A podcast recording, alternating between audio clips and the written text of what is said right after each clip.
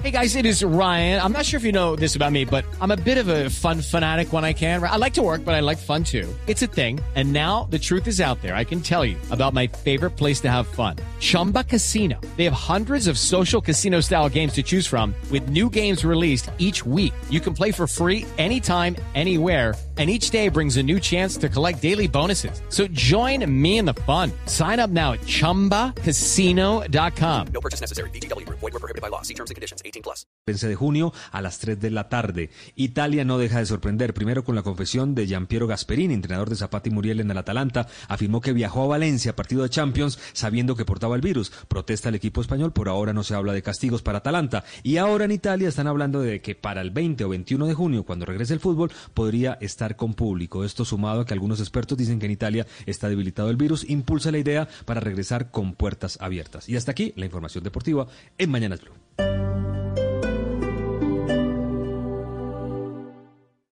Esta es Blue Radio.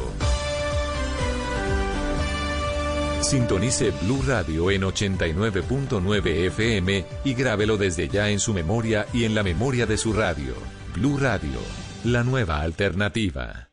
Quédate en casa. En la 14, nosotros mercamos por ti. Pide tu domicilio en Bogotá llamando al 756-1414, extensión 3613 o 3650 o marcando gratis desde tu celular. Numeral 714 si eres usuario Claro, Tigo o Movistar. Queremos que te cuides. Pide a domicilios la 14.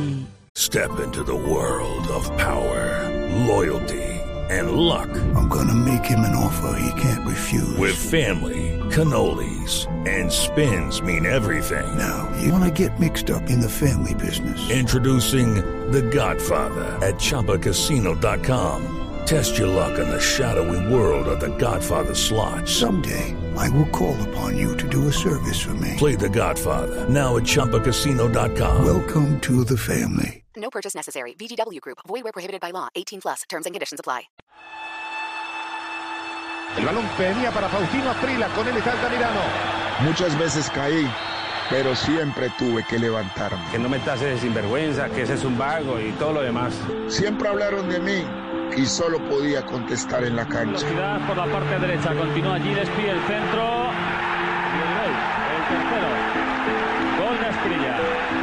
Cuando las cosas eran difíciles, más fuerte tenía que ser. Señoras y señores, Más me tenía que esforzar. Siempre tenía que dar más. No era por mi familia la cual amo, no era por el dinero y mucho menos por las mujeres. Tampoco por mí. La verdad era por el fútbol. El tiro, vamos al guarda, el tiro, increíble, increíble, increíble. Soy Faustino Esprilla y estoy con Javier Hernández y el equipo de Blog Deportivo en Blue Radio. En cuarentena o en normalidad, hacemos lo que sabemos hacer. Radio. Blog Deportivo, lunes a viernes a las 2 de la tarde. Ay, Fausto, ven ya. Ya no más. Estoy en la radio. Blue Radio, la nueva alternativa. Así como nos hemos unido para proteger la vida de todos ante el COVID-19, debemos trabajar para salvar vidas en nuestras vías. El nuevo límite máximo de velocidad en Bogotá es de 50 kilómetros por hora. Esta medida nos protege a todos, a ti y a tu familia. Bájale a la velocidad. Entre todos nos cuidamos y construimos la nueva movilidad. Alcaldía de Bogotá.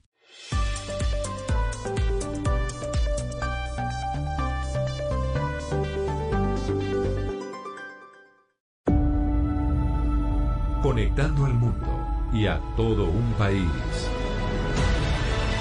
Oscar Montes, Ana Cristina Restrepo, Hugo Mario Palomar, Diana Mejía, Gonzalo Lázari, Valeria Santos, Rodrigo Pombo y Camila Zuluaga lo acompañan desde este momento en Mañanas Blue. Cuando Colombia está al aire. 10 de la mañana, 33 minutos. Continuamos en Mañanas Blue y empezamos cuando Colombia está al aire. Vamos hasta la una de la tarde. Hoy es primero de junio. Empezamos el sexto mes del año, pero además también estamos empezando semana. Y estamos empezando el sexto mes del año, Gonzalo, con el mundo ardiendo, pero principalmente Estados Unidos ardiendo. Hoy es el sexto día, ¿no? Sexto día desde que empezaron eh, las manifestaciones, sexto o séptimo, desde que empezaron las manifestaciones en los Estados Unidos por el asesinato del afroamericano George Floyd en Minneapolis. Séptimo día, Camila, séptimo día de protestas. Hoy ya se ha confirmado que en todos los estados de los Estados Unidos se han reportado protestas. Se ha confirmado también, además, Camila, eh, información que nos llega desde Washington, y es que el presidente Donald Trump habría tenido reuniones esta mañana con algunos gobernadores eh, de su país. Una reunión, además, que no estuvo en buenos términos, al parecer, según lo que nos llega desde la Casa Blanca, Camila es que el presidente Donald Trump está fúrico con lo que está pasando en los Estados Unidos. Más de 4.000 personas han sido detenidas desde Filadelfia, Detroit, Los Ángeles, Miami, en la propia Washington. Se han visto como cientos de personas han salido a protestar por el asesinato de George Floyd. Y no solo eso, por un tema de reivindicación de derechos, pero también se ha visto eh, el otro lado, no sé si patético, Camila, pero sí triste de las protestas y tiene que ver con la cantidad de saqueos y destrozos a la propiedad privada. Habló el hermano de George Floyd, Camila, dijo que... Las protestas tienen que ser pacíficas, llamó a la cordura y más allá de eso dijo que su hermano, quien, repito, eh, fue asesinado por ese policía en Minneapolis, era un motivador eh, eh, pacífico. Así que la situación en Estados Unidos, Camila, preocupante, pero agrégale otra nota más al año 2020, Camila, que no ha parado de, de dejar de sorprendernos. Y es que el Congo acaba de anunciar un nuevo brote de ébola en ese país. El 2020, que no sabemos qué más esperar, pero no solo manifestaciones en Estados Unidos, también se vieron manifestaciones muy agresivas en, eh, en Canadá. En Canadá también alcancé a ver yo eh, disturbios en solidaridad con eh, la, este movimiento de las vidas de los afroamericanos importan, que ha sido un movimiento desde pues hace ya varios años por un tema racial que ha estado Valeria ahí enquistado en los Estados Unidos y no se ha podido solucionar nunca. Así es, Camila, y es que las estadísticas presentadas este fin de semana por la mayoría de los medios de comunicación sí son impresionantes, Camila. El año pasado nada más el Washington Post decía que más de mil personas murieron afroamericanas después de ser validadas por la policía el año pasado en Estados Unidos. Es decir, esta eh, discriminación racial por parte de la policía, de la institución del Estado, es una realidad en Estados Unidos y lo que estamos viendo es que la gente se cansó, se cansó de ser víctimas de la violencia estatal, institucional por parte de la policía en Estados Unidos. Entonces, claro, uno ve que hay violencia, pero uno dice, pero es que ya la gente está cansada, es que responden con violencia porque es la misma institución los que les está violentando y oprimiendo. Y evidentemente, pues ya vemos la respuesta de los políticos, politizando el tema, Estados Unidos, llamando que esto es un tema de, extrema izquierda, eh, que eh, Marco Rubio diciendo, como, como lo escuchamos en Colombia, que esto acá hay injerencia internacional de grupos terroristas, un poco eclipsando los motivos y las causas por las cuales los afroamericanos con toda la razón están hoy furiosos y desesperados ya no más. Es que ya llevan demasiado tiempo en esto, Gonzalo. Y además, eh, usted me recomendó una serie, Gonzalo. La vi el fin de semana pasado, ya que venimos de fines de semana de ver eh, series en Netflix. Una del 2019, que además la recomendaba Bill Gates para vérsela en medio de la pandemia, que se llama, que se llama When They See cuando ellos nos ven.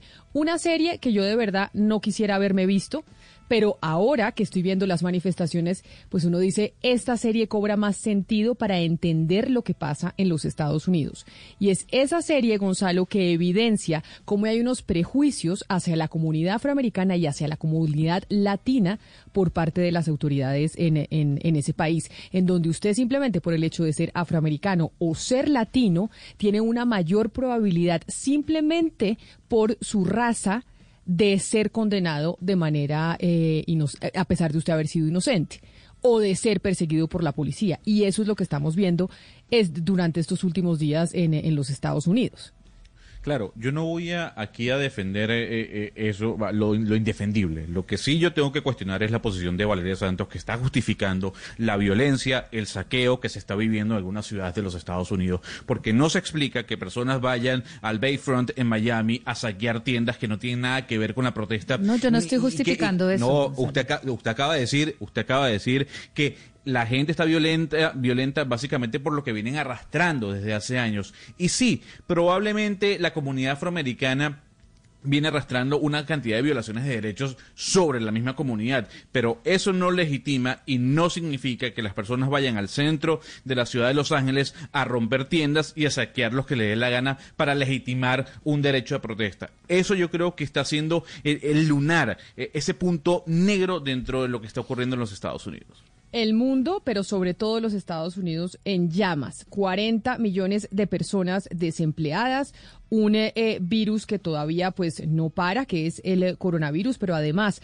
ahora las protestas raciales y un presidente que sin duda alguna pues a través de sus redes sociales para muchos, para muchos eh, que analizan sus mensajes pues está tratando de incendiar un poco más el país. Pero Gonzalo, es lunes, es lunes de clásicos y vámonos con música también para eh, alivianar un poco esta jornada que evidentemente pues empieza un mes muy duro y una semana muy dura también. Y yo, más allá de la violencia que puede hablar Valeria Santos, de la que hace mención ella, yo sí me le voy a sumar a, a ese movimiento afroamericano que el día de hoy pacíficamente, y hay que decirlo, está pidiendo una, un cambio completo en el sistema. Por aquel año 1971, uno de los grandes hombres del soul, de rhythm and blues, negro por cierto, lanzaba una canción maravillosa. Según la revista Rolling Stone, Camila es una de las mejores canciones de toda la historia. Él se llama Marvin Gaye y esto es What's Going On.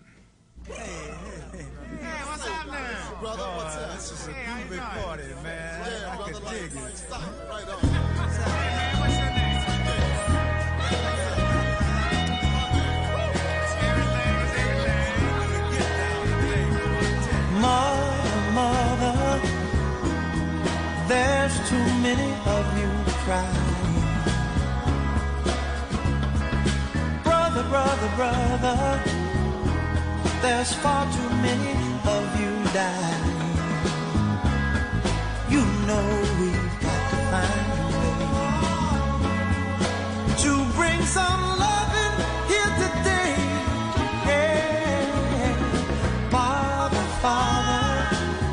Y en este lunes de clásicos empezaron a aprobar eh, los planes de desarrollo. En Bogotá lo aprobaron a las 12 de la noche, 7 minutos aproximadamente se aprobó el plan de desarrollo Ana Cristina y en Medellín también. En Medellín también se aprobó eh, el plan de desarrollo en el Consejo de la Ciudad. Sí, Camila, muy buenos días y buenos días a todos los oyentes. Ayer, con 19 votos contra dos, el Consejo de Medellín aprobó el plan de desarrollo después de una semana de pujas con algunas secretarías. Eh, se revisaron algunos presupuestos. Recuerde, Camila, que habíamos contado que, por ejemplo, cultura y mujeres no estaban eh, de acuerdo con los presupuestos, pues se aumentaron eh, un poco en esos eh, presupuestos, en las cantidades que se le dio a cada secretaría. No obstante, Camila, hay preocupación por el acuerdo 13. El acuerdo 13 es el que se da antes de, de aprobar este, mm, este plan de desarrollo. Y es que este acuerdo 13 se votó positivo y propone el aumento de la carga burocrática con la creación de cargos e inclusive de una nueva secretaría. Y pues por ahora no hay estudios previos. ¿Qué es este acuerdo 13? Es un acuerdo que le da facultades pro tempore al alcalde Daniel Quintero para modificar la estructura administrativa del municipio. Esto duraría por seis meses y es un aval que se le da al alcalde. Entonces, por ejemplo, algunos de los, de los cambios que se han comentado, eh, Camila, dicen mm, otra iniciativa que hemos comentado en este programa, que eh, se daría una oficina de paz, se abriría una oficina de paz eh, que sería adscrita a la oficina de la gestora, de la gestora social Diana Osorio, se abriría una secretaría de bienestar animal, se abriría, una secretaría de proyectos estratégicos y se crearía también, o sea, la secretaría de, la subsecretaría de tecnología de información pasaría a ser secretaría. Entonces, eh, pues por ahora no hay estudios, eh, propusieron eso, pero pues ese acuerdo 13 se votó de esa manera, se votó positivo, que es más o menos pues un cheque en blanco.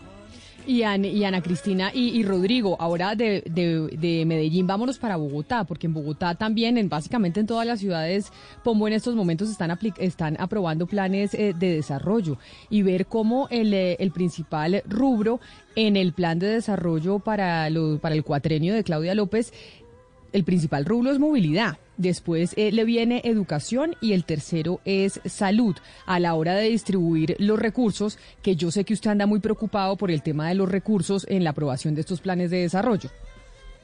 Así es, Camila. Eh, me preocupa eh, muchísimo que, digamos, estos planes de desarrollo y su aprobación por parte de los consejos municipales respectivos o distritales respectivos no tengan en cuenta una realidad única, atípica, digámoslo así, histórica, eh, como lo es el entender las finanzas públicas después de la pandemia o incluso durante la pandemia.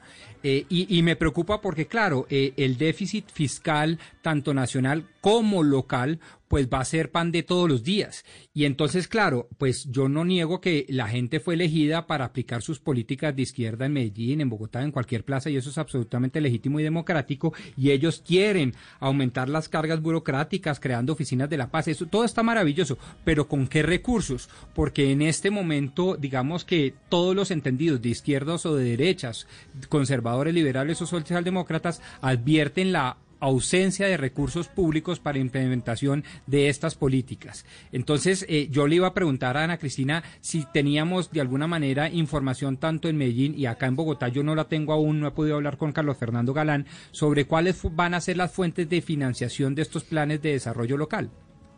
Eh, no, por ahora en el cambio que yo le que yo le decía eh, Rodrigo, no, en el acuerdo 13 no se ha mencionado. El, eh, secretario dice que simplemente pues lo que se va a buscar es hacer unos estudios dentro de la misma alcaldía que no tendrían costo.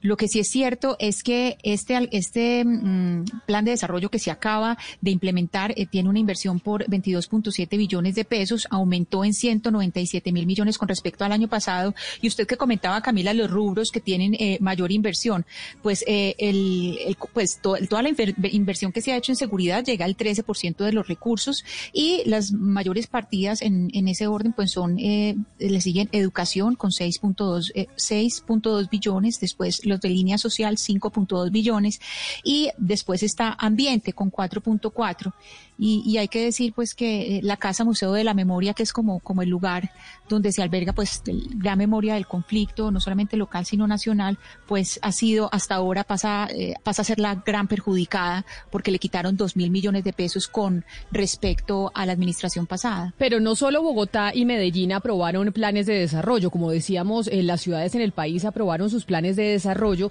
de lo que van a ser los cuatro años de los gobernantes elegidos eh, y que empezaron a gobernar en enero. En Cali también aprobaron eh, plan de desarrollo en el Consejo, ¿o no, Hugo Mario? Sí, Camila, este fin de semana se aprobó el, Plan Municipal de Desarrollo y la, la pregunta en esta ciudad es la misma que hacía Rodrigo. ¿De dónde va a salir el presupuesto para financiar todo lo que está presupuestado? En Cali, por ejemplo, el plan dice que la inversión va a ser por 18 billones de pesos, pero obviamente, pues por el tema del COVID, la, eh, el desempleo, el cierre de las empresas va a hacer que se afecte el recaudo, sin duda que es digamos, la principal fuente de recursos de, de esta ciudad. Entonces, va a ser muy complicado, no solamente en Cali, sino que en el resto del país los alcaldes puedan cumplir con el plan de desarrollo. Y una gran inquietud que quedó en Cali después de la aprobación de este plan, Camila, es con el tema de inversión en seguridad.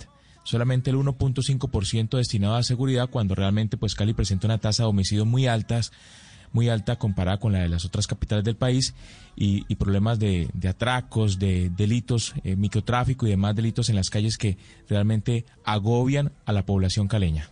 No, y además que van a empezar a agobiar aún más, Hugo Mario, porque con el desempleo como eh, lo estamos viendo, con las cifras que conocimos el viernes, con lo que está pasando en el mundo, que evidentemente el mundo afecta eh, a Colombia en términos eh, de economía, la inseguridad va a ser una de las repercusiones que vamos a empezar a ver si no la estamos viendo ya. O sea, si Cali tenía problemas de seguridad antes del COVID-19, probablemente esto se va a, a poner mucho peor.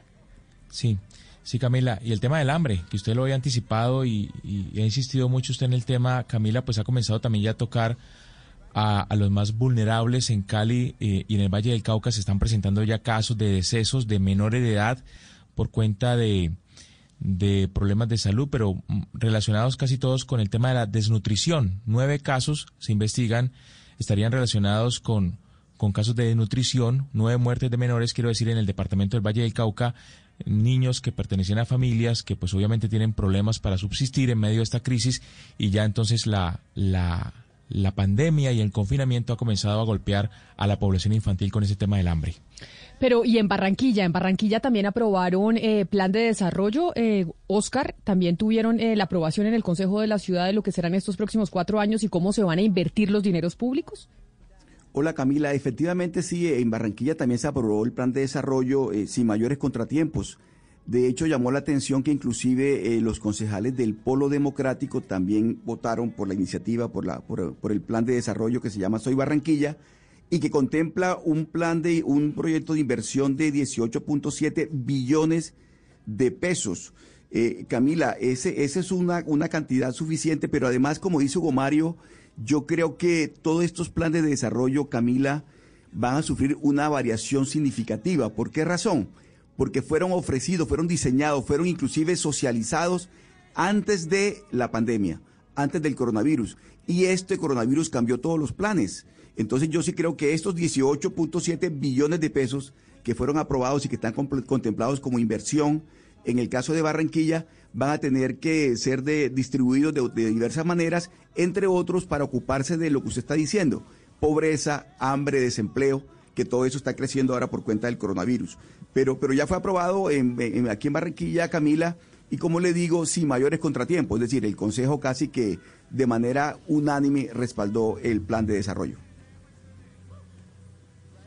Y mire, Camila, en Bogotá, pues digamos, retomando un poco la, preocupación de, del doctor Pombo, básicamente se estima que el decrecimiento del PIB va a estar en un 8% en el peor caso, bueno, un 2% en el mejor, y el recaudo de impuestos va a ser, eh, digamos, van a dejar de recaudar 2 billones de impuestos. Es por eso que inicialmente la alcaldesa Claudia López había presentado el plan de desarrollo para invertir 112 billones de pesos, lo bajó después de la pandemia a 109 billones de pesos, es decir, eh, casi 3% menos, pero aún así, Camila, la Contraloría quedó muy preocupada y alertó que el presupuesto podría estar desfinanciado en 18 billones de pesos, Camila, por culpa de la pandemia.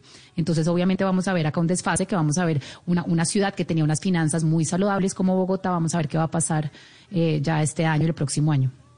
Y vamos a ver qué va a pasar, Valeria, en temas de finanzas, pero también en temas de empleo y de desempleo, porque la ciudad más afectada, o una de las más afectadas, increíblemente por cuenta del desempleo que generó el coronavirus, es Bogotá el desempleo urbano creció de manera muy importante y Bogotá fue una de las ciudades más afectadas en esas cifras de desempleo. Y quizá hay algunas poblaciones que no eh, las vemos en medio de esas cifras de desempleo o que muchas veces parecen invisibles, Ana Cristina, a la hora de recibir eh, subsidios o ayudas por parte del Estado, las ayudas que se han, empezado a implementar. Y unas de ellas son eh, el sector de las trabajadoras domésticas, de las empleadas domésticas en Colombia. No, Ana Cristina creo que tuvo eh, un problema con, eh, con, su, con su micrófono. Pero Valeria, básicamente, ¿cuánta, ¿cuántas mujeres trabajan en, en Colombia con, eh, con las, en, en el servicio doméstico? ¿Tenemos esa cifra? Sí, Camila, son en Colombia son alrededor de 700 mil empleadas domésticas, alrededor de, sí, alrededor de 700 mil, 680 mil, y solo el 17% de estas pues tiene acceso a seguridad social, Camila, y cerca del 90% de estas mujeres pues hoy se encuentran en sus casas confinadas y alrededor del 50% de estas 700 mil personas pues hoy no están recibiendo ninguna clase de salario. Además, Camila, pues no se han visto representadas en las ayudas que ha dado el gobierno nacional por, por medio, por ejemplo, de subsidiar la prima. Si usted tiene una empleada doméstica y usted necesita que el gobierno lo ayude a subsidiar la prima, no clasifica. Tampoco la nómina. Si usted al, al, al final termina pagándole, digamos, un, un, sueldo a la empleada, tampoco el gobierno lo va a ayudar a usted a pagarle ese sueldo. Entonces, en este momento estamos viendo como uno de los golpes, una de las, eh, digamos, de, de, los sectores más, más golpeados por el coronavirus es el de las empleadas domésticas y no ha recibido absolutamente ninguna ayuda. Claro, pero Estado. ahí es donde uno se pregunta, Valeria, yo me imagino también que se hace el análisis y es, ¿es eh, la empleada doméstica un eh, servicio básico, esencial que deberían ayudarle a usted, por ejemplo, a, a pagarla? Si, si, usted podría, por ejemplo, desarrollar esas tareas pero, en su casa, pero, debería el Estado ayudarle a usted si usted dejó, si usted no pudo pagar más su empleada doméstica, ayudársela a pagar. Cuando, Pues- por pues ejemplo, yo creo que podrían cuando- estar ayudando eh, a pagar, o digamos, cua- porque hay que focalizar recursos, hay Pero- que, pero hay no, que pero Camila, priorizar cuál, cuál en el momento que el gobierno nacional el momento en que el gobierno nacional desarrolla el programa para decir yo a usted lo voy a subsidiar la mitad de la prima o una parte de la prima eh, de un salario mínimo y lo va a subsidiar el 40% de la nómina, no lo está clasificando por trabajos esenciales o no esenciales a la economía. Lo que está tratando es de, de que las personas no se queden desempleadas, no eh, eh, se suba la cifra del desempleo y tratando de salvar el tejido empresarial del país. Entonces no es un tema de usted es esencial o no, sino se trata de un tema de salvar el empleo, así sea no o no. es- pero sí el o no esencial. pero Entonces, en claro, este pero el tejido empresarial no, eh, el servicio doméstico no representa el servicio, el tejido empresarial del país, ¿o sí? Pues es que usted, si usted mira a una empleada doméstica, pues ella también hace parte de, de- de- de una profesión. Ella al final genera economía, crecimiento económico, eh, eh, hace parte de un salario, recibe seguridad social, re- eh, re- vuelve y invierte esa plata en la economía. Es decir, no creo que debas, pues eso es, digamos, yo creo que la lógica que vio el gobierno nacional. Dijo, como no hacen parte de una empresa o de una nómina empresarial, yo no las voy a ayudar, pero al final son personas claves para la economía que reciben un salario que se están quedando desempleadas y ellas sí suman a las cifras de desempleo del Claro, país. lo que pasa es que ahí, Pombo, está el debate de si a usted, por ejemplo, Rodrigo Pombo, le tienen que subsidiar eh, el servicio doméstico. Eh, eh, digamos que hay dos aristas como yo lo veo. Eh, el tema de los subsidios no se debería medir en función de si es un servicio fundamental o esencial o no, eh, sino un enfoque un poco más de productividad nacional, es decir, para evitar una caída vertiginosa del Producto Interno Bruto y las consecuencias que eso trae en desempleo, etcétera, etcétera. Sin embargo, creo que Valeria tiene un punto muy interesante y es que en efecto las empleadas domésticas o administradoras del hogar sí contribuyen grandemente a la generación de riqueza, a la capacidad de producción. Ahí el problema entonces es ya de orden eh, eh, de control fiscal y es que está eh, de nuevo el problema entre el incentivo y el subsidio. Todo el mundo diría deberíamos subsidiar a estas personas, pero nadie estaría de acuerdo en, en incentivar a la gente rica, pudiente, que tiene capacidad de tener una empleada, una administradora del hogar, porque obviamente eso no solo es antiético, sino es ilegal y se meterían en una cantidad de problemas. Y creo yo que precisamente por eso el gobierno nacional, de manera un poco sabia, eh, pues decidió pues no meterse en el problema de diferenciar entre incentivo a los ricos y el subsidio a las empleadas.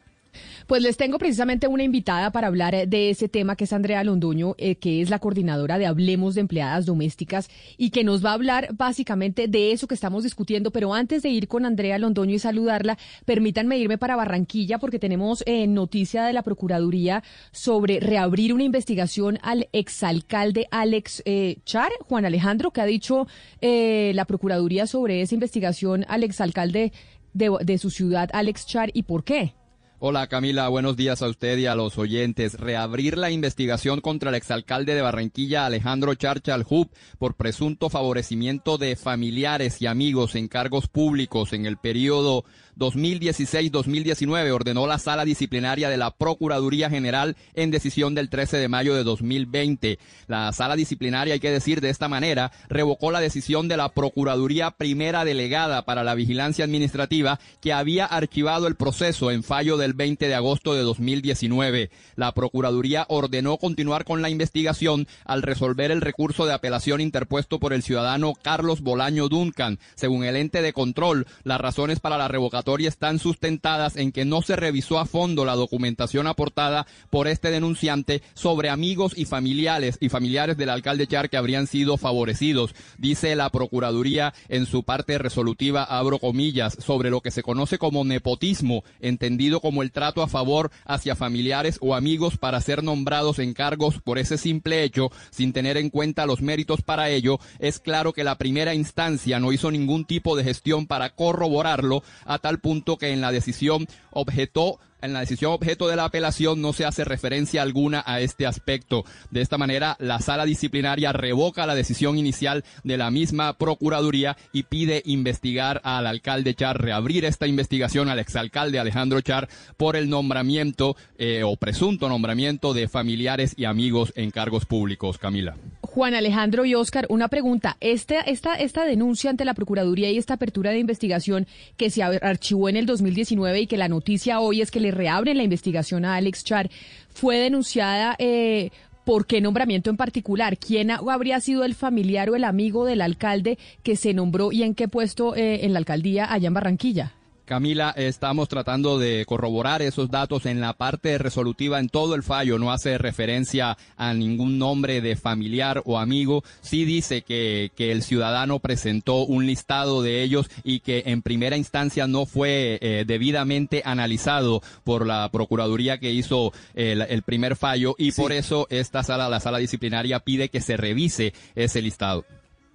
Juan Alejandro y Camila, mire, eh, efectivamente, eh, durante la administración de Alex Char, la segunda administración, que es a la que se refiere este, esta decisión de la, de la Procuraduría General del Ministerio Público, se recibieron una serie de, de denuncias por parte de ciudadanos que consideraban que se estaban llevando a cabo unos nombramientos eh, de familiares o inclusive de amigos. Y eso en algún, para algún sector de los denunciantes, para algunos de ellos, es considerado como nepotismo. Pero habría que mirar ya el texto completo de hasta dónde llega el Ministerio Público con la decisión que acaba de tomar la sala disciplinaria. De tal manera, Camila, que bueno, eh, estos, estos eh, alcaldes y gobernadores que terminaron periodo el año pasado, terminan todos ellos, muchos de ellos básicamente eh, enredados con este tipo de, de, investigaciones y de procesos disciplinarios, algunos y otros penales, porque después de las administraciones queda esa herencia y muchos de ellos, Camila, eh, le dura por, por mucho tiempo, por muchos años inclusive, las investigaciones hasta que se aclare todo. Esa es la noticia. Gracias, Juan Alejandro. Reabren investigación que había sido archivada en agosto del año pasado al exalcalde de Barranquilla, Alex Char, quizá el alcalde que salió con un mayor índice de popularidad. 10 de la mañana, 59 minutos. Estábamos hablando y estamos en la línea con Andrea Londoño, que es la coordinadora de Hablemos de Empleadas Domésticas, precisamente para que Andrea nos cuente específicamente eh, qué es lo que han hecho 16 organizaciones que representan a las trabajadoras domésticas en el país, que se unieron precisamente para realizar una encuesta y saber, y saber cuál era la situación que estaba viviendo esta población en Colombia en medio de la cuarentena. Señora Londoño, bienvenida a Mañanas Blue. Gracias por acompañarnos. Gracias Camila y gracias a todas las personas de la mesa de Blue Radio y a los oyentes por atender este tema tan eh, tan crítico y tan importante en este momento. En la encuesta, ¿qué fue lo que se encontraron? ¿Cuál es la situación de esta población eh, de empleadas eh, domésticas en Colombia que según el DANE son casi 700 mil mujeres? Sí, efectivamente, Camila, en dos, eh, desde el primer momento de confinamiento, casi desde la primera semana de confinamiento, 16 organizaciones tuvimos la que venimos trabajando desde hace casi 10 años por los derechos de las trabajadoras domésticas, tuvimos la sospecha de que este sería uno de los sectores laborales más vulnerados, más vulnerables y que con, de manera más crítica sufriría los rigores de esta pandemia. Y efectivamente entonces nos sumamos para hacer esta encuesta y tristemente tuvimos eh, pudimos comprobar esa hipótesis que teníamos en un principio. Eh, las, eh, la mayoría de las trabajadoras domésticas fueron enviadas a sus casas, sobre todo en una situación de absoluta incertidumbre. Ellas no sabían, no saben la mayoría aún, aunque hoy por fortuna se está reactivando el sector de trabajo doméstico, no sabían en qué condiciones se iban para sus casas. Es, es muy importante eh, anotar aquí que antes de la pandemia ya este sector traía un lastre laboral y de trabajo decente de un 80% de informalidad, es decir, solo dos de cada diez trabajadoras domésticas en Colombia tienen cubiertos sus derechos laborales. Entonces, si a esta informalidad le sumamos la, la crisis del coronavirus, el confinamiento, la falta de eh, educación para ellas y de eh, elementos de bioseguridad para protegerse y proteger a sus familias, más la ausencia de prestaciones sociales con unas garantías básicas mínimas, eh, pues la, la, la confirmación de que este es uno de los sectores más golpeados por la crisis fue una constatación de esta encuesta. Pero, eh, señora Londoño, si miramos esa cifra tan preocupante que es dos de cada diez eh, eh, personas que no están, empleadas domésticas que no tienen acceso a los derechos laborales, pues digamos que eso es de puertas para adentro. Miremos lo que se hace de puertas para afuera, es decir, las determinaciones del gobierno. De las recientes determinaciones del gobierno, ¿ha habido formas de discriminación y cuáles son?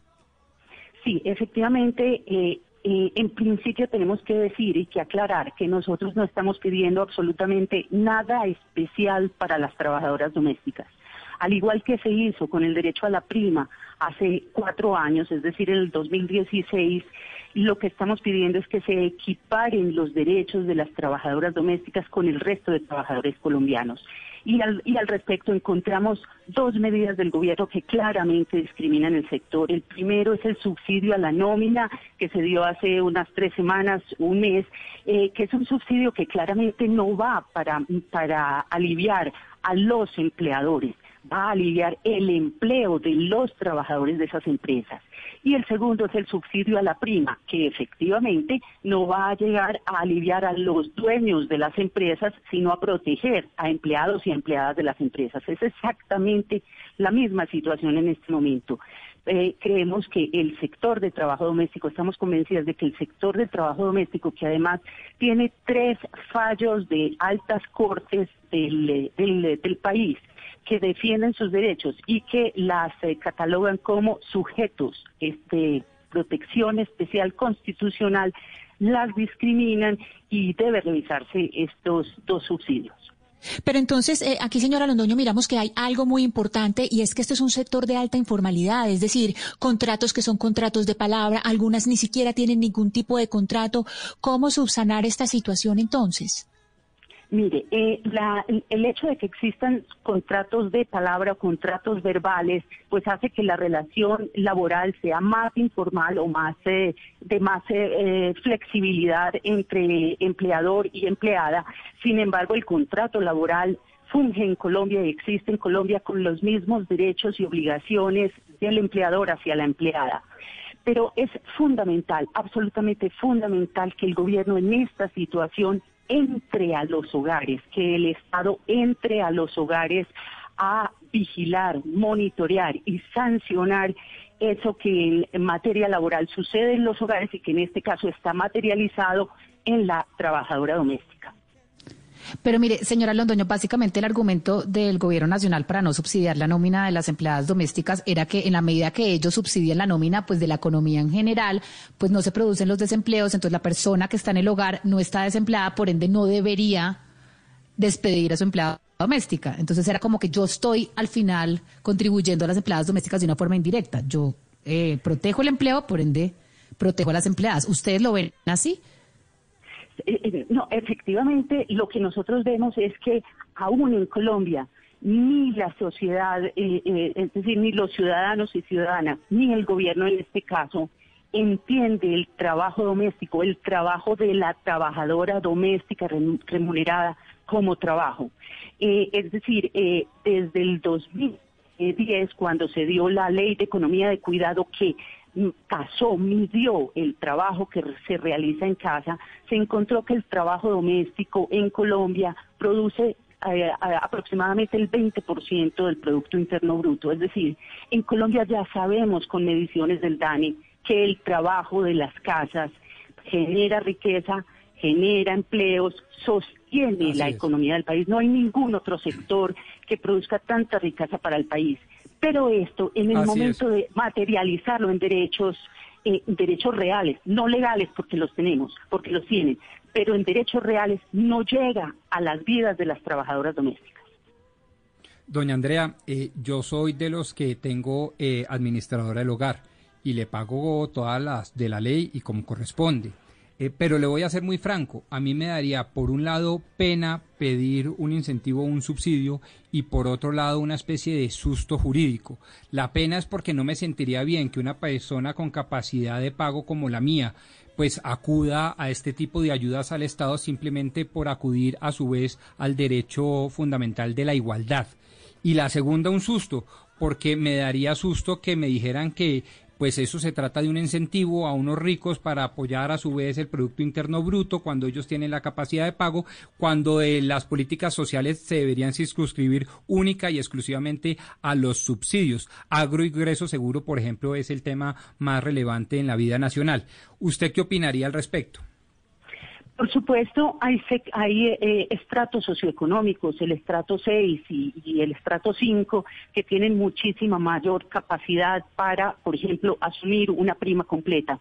Usted tiene razón en ese sentido, pero también tenemos que tener en cuenta que en Colombia, y eso nos lo mostró una investigación del año pasado, en Colombia los estratos 3 y 4 vienen cada vez más haciendo uso de el, eh, eh, demandando y solicitando trabajadoras domésticas remuneradas en sus hogares, porque efectivamente las mujeres cada vez hemos salido más de las casas a estudiar, a trabajar por fuera de las casas, etcétera. O sea que esto no es un, un, asunto exclusivamente de, de, los ricos del país, por decirlo así, o del estrato 6 del país, es un asunto estructural de mirar el trabajo doméstico como otro sector laboral de la economía que contribuye con la riqueza y al cual no estamos hablando eh, en, de una cuantía menor, estamos hablando, ustedes lo mencionaron al principio, de 700 mil mujeres. Claro, pero entonces ahí yo le pregunto a Andrea, que era, que era básicamente eh, la duda que yo tenía al principio cuando, cuando tratamos este tema. Hay escasez de recursos, se están focalizando eh, las ayudas.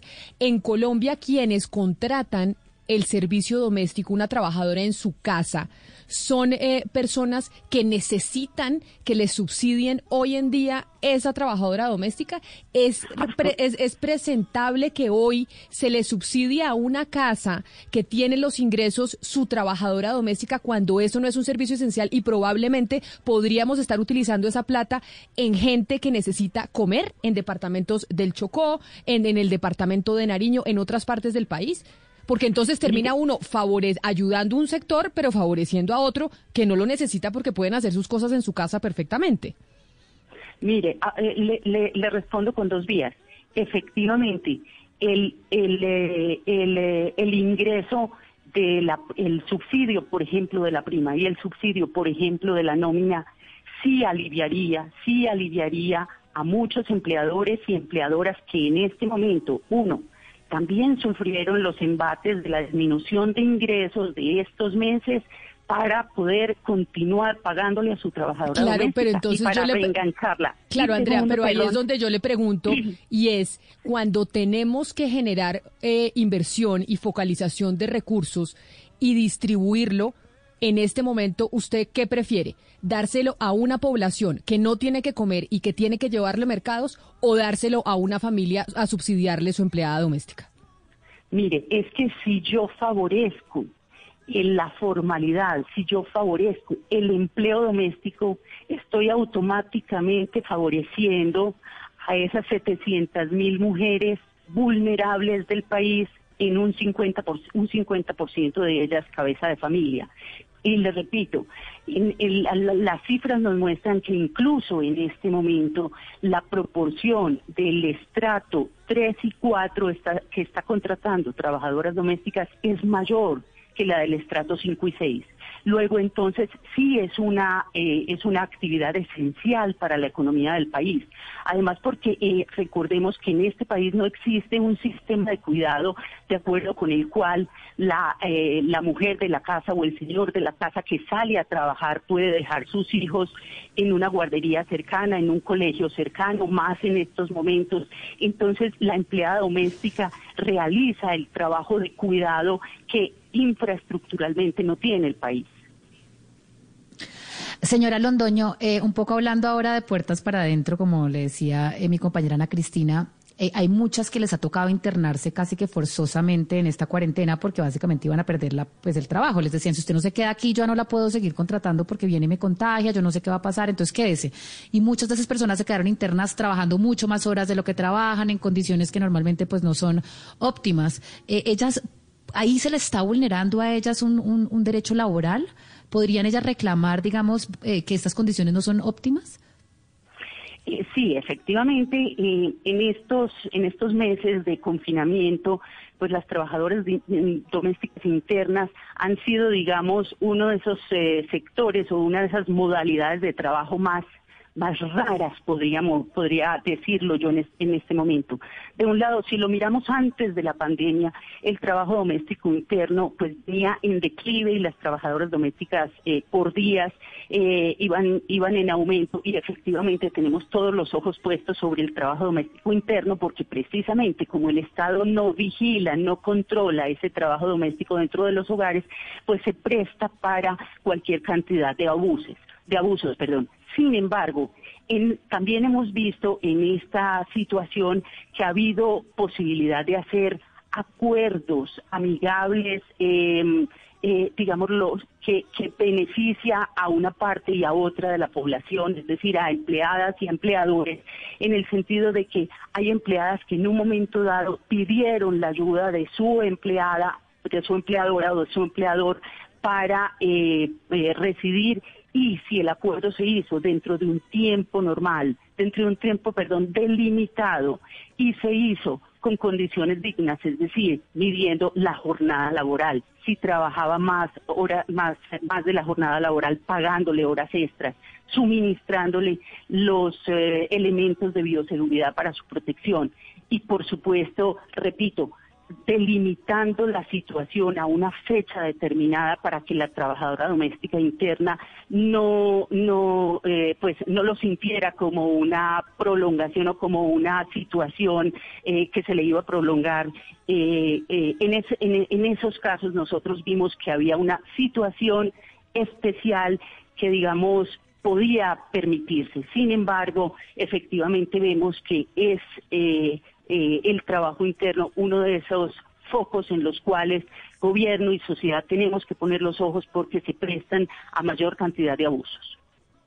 Es Andrea Londoño, la coordinadora de Hablemos de Empleadas Domésticas, precisamente hablándonos de los resultados de esa encuesta y de la situación que enfrentan hoy eh, las casi 700 mil mujeres que están eh, dedicadas o que se dedican a trabajo del hogar. Señora Londoño, mil gracias por haber estado con nosotros, por habernos atendido y abrirnos los ojos frente a esa situación que están viviendo muchas mujeres en el país, también enfrentando eh, un desempleo por cuenta de la pandemia. Feliz mañana para usted. Gracias a ustedes y si me permite una última reflexión. Llevamos dos meses de aplausos y mensajes y memes permanentes de elogios y de enaltecer a las trabajadoras domésticas. Es el momento de que esos aplausos, esas manos que están aplaudiendo se conviertan en materialización de derechos reales y de beneficios para las trabajadoras domésticas.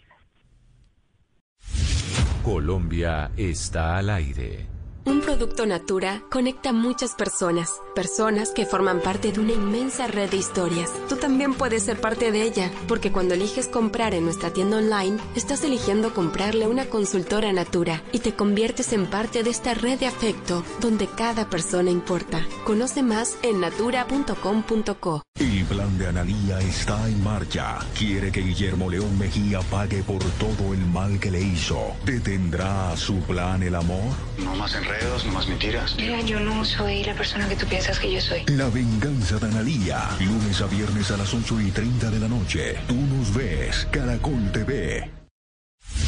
Colombia está al aire.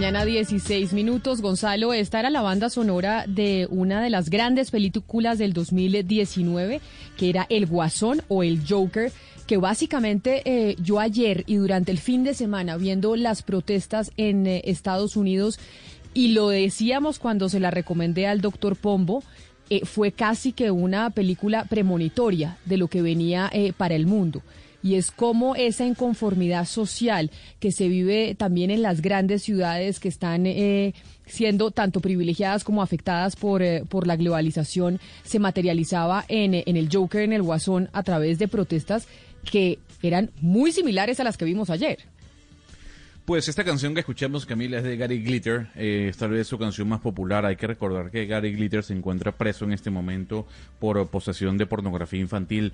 Esta canción es la que acompaña al Joker, a Joaquín Phoenix, en ese baile que hacen las escaleras cuando va directamente al programa de televisión. Es tal vez una de las canciones más importantes que tiene el soundtrack eh, junto con eh, That's Life de Frank Sinatra, que es la que cierra per se la película. Pero sí, Camila, en redes sociales hemos podido ver eh, las imágenes de la cinta y la comparación con lo que está ocurriendo en Washington, en Los Ángeles, en Detroit, eh, en muchas ciudades, pero también en Minneapolis, Camila, que fue la ciudad que vio como un policía asesinaba a George Floyd hace una semana.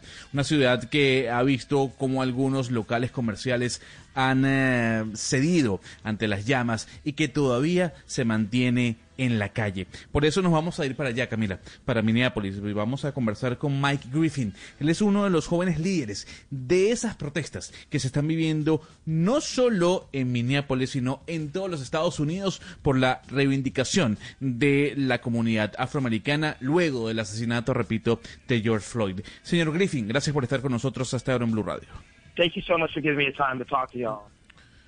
Eh, Mr. Griffin, eh, agradeciendo su tiempo, antes de hablar de las protestas en sí, eh, ¿cuál es la realidad realmente en cuanto a la pobreza, a la segregación que viven los afroamericanos en Minneapolis? ¿Cómo es el día a día de esa comunidad? Right. Yeah. George's death and uh, subsequent protests is a result of years of years and years and decades, and if not centuries, of racism, um, an out of control police force, and a disinvestment in the black community. So what we're seeing now is a culmination of just years and years and years of us actually fighting for um, our rights. Here in Minneapolis, we've had very high profile police murders over the course of the past four or five years. Um, those police officers were either not charged or found not guilty. So we've called for a reinvestment in the black community. We've called for to make sure that everyone has a living wage, that we actually invest in child care, and we fix some of these systemic problems that are facing us in this country. Permítame, señor Griffin, eh, hacer la traducción. Sebastián, ¿qué nos dice el señor Griffin a la, a la pregunta de Gonzalo? Sí, le, le, responde a Gonzalo Camila que la muerte de Floyd y las protestas que hemos visto en estos días tras su asesinato es una cosa de hace muchos años, de décadas de racismo y de Camila una fuerza policial que siempre es excesiva, es desmedida frente a las comunidades negras. Y nos cuenta que lo que estamos viendo en este momento es esa pelea, esa pelea que la comunidad ha dado durante mucho tiempo. No es algo nuevo.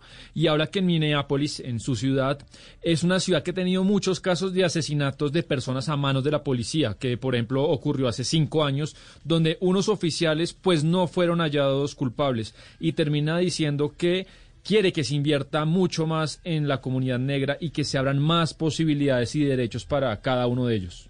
Pero, señor Griffin, si yo le preguntara eh, cuál es el objetivo final que tienen ustedes con, eh, con la protesta, ¿qué es lo que se quiere lograr? Porque ya van siete días de manifestaciones a lo largo de los Estados Unidos y el objetivo último es cuál?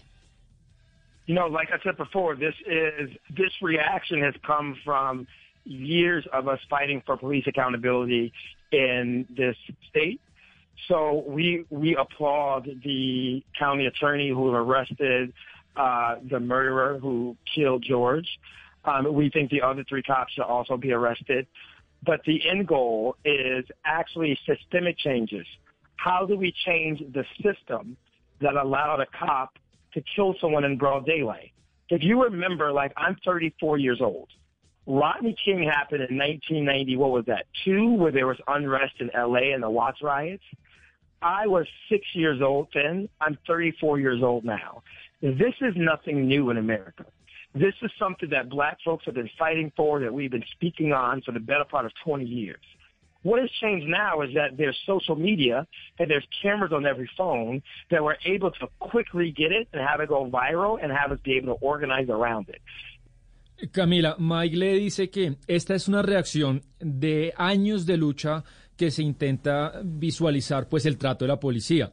nos dice que aplaude, sí, que hayan arrestado al oficial que asesinó a George Floyd, pero pide también que hagan lo mismo con los otros tres oficiales, Camila, que estaban en la escena y no han sido arrestados. Y digamos, si él quiere hablar de una meta en las protestas, lo que él pide es cambios sistemáticos. Y, se pregunta o nos dice, ¿cómo podemos cambiar para que haya un cambio profundo en el, en el sistema para que desaparezca la brutalidad policial. Él en este momento tiene 34 años, pero recuerda que en la década de los 90 en Los Ángeles, pues él tenía 6 años y vivió un evento parecido con la policía.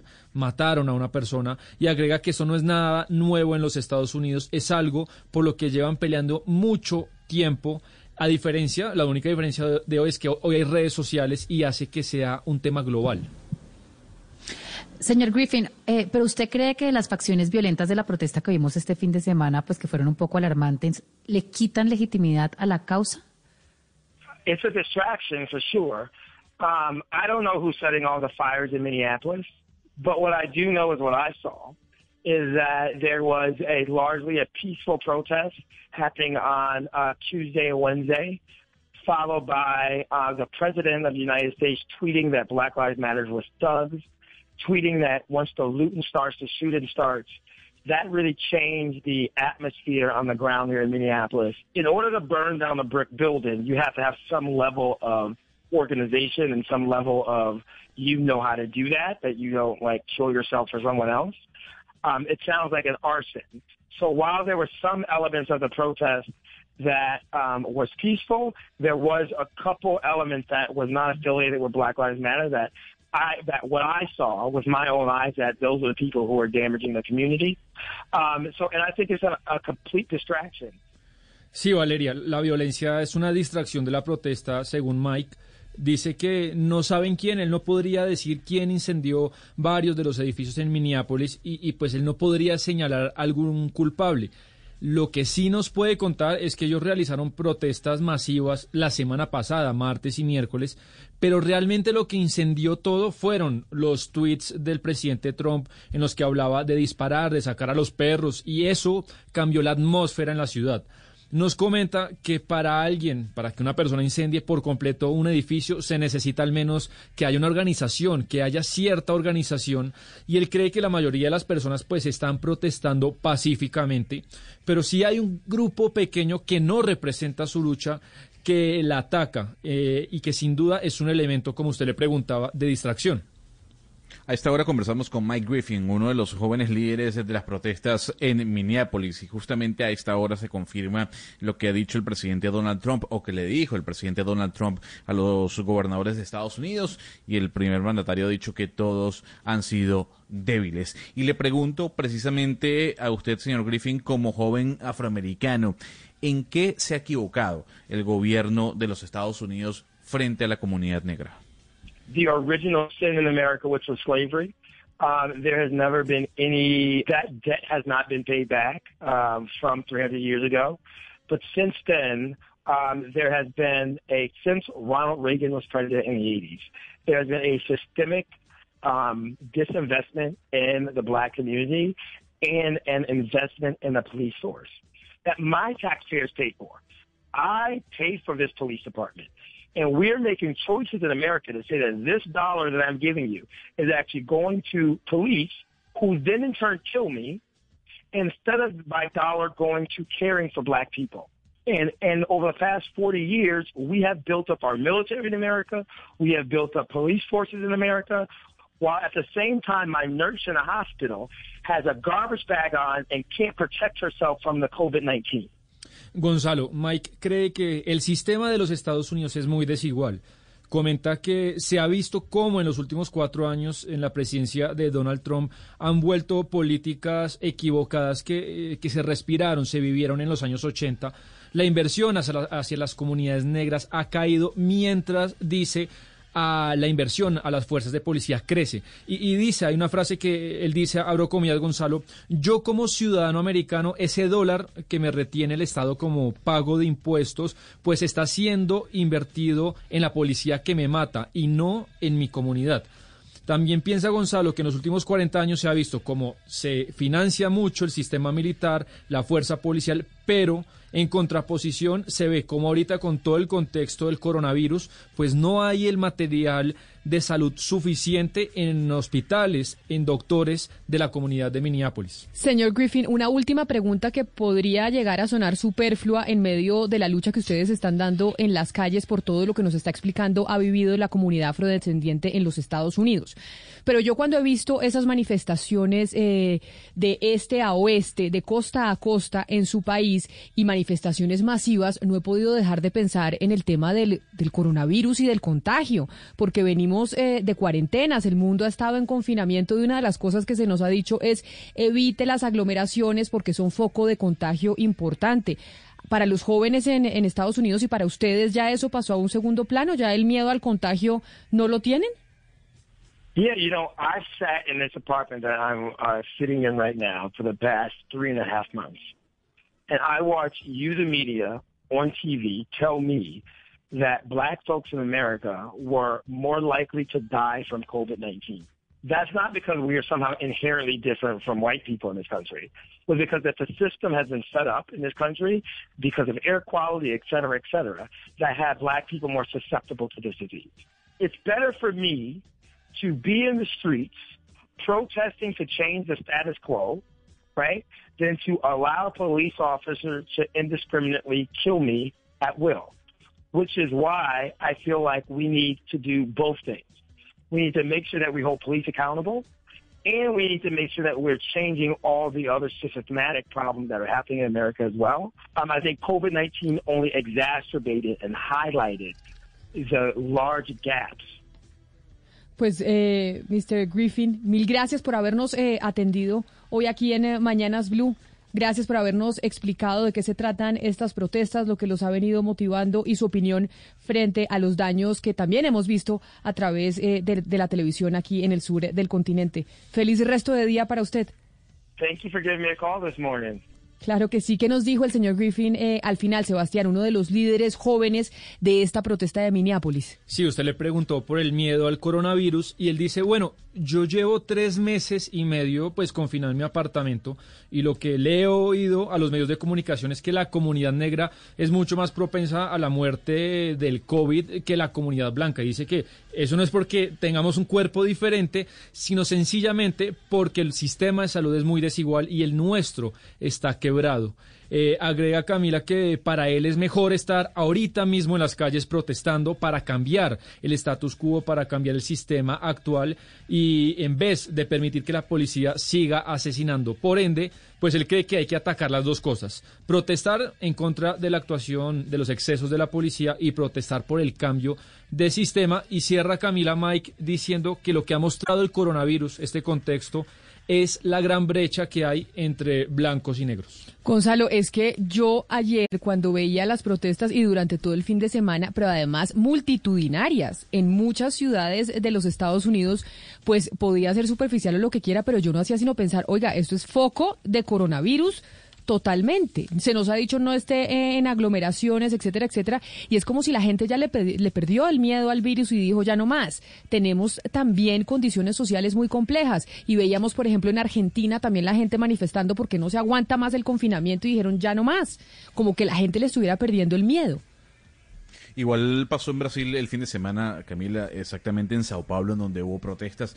Yo, yo secundo la, la, respuesta del señor Griffin, eh, la última respuesta, en donde él dice, pues si me están diciendo todo el tiempo que nuestra comunidad es la más vulnerable, si me están diciendo todo el tiempo que tal vez por la desigualdad que existe en los Estados Unidos nos estamos muriendo más que la comunidad blanca, pues yo creo que eso hay que resaltarlo y hay que protestar para que ese sistema cambie. La pregunta es, Camila, ¿hasta qué punto va a ceder Donald Trump frente a las protestas? Ayer vimos en horas de la noche, a altas horas de la noche, eh, gente muy cerca de la Casa Blanca, eh, incendiando algunos eh, potes de basura, forcejeando con la policía. La pregunta es, ¿el presidente Donald Trump va a ceder frente a lo que están pidiendo la, la, la comunidad afroamericana, que es el cambio de un sistema por completo?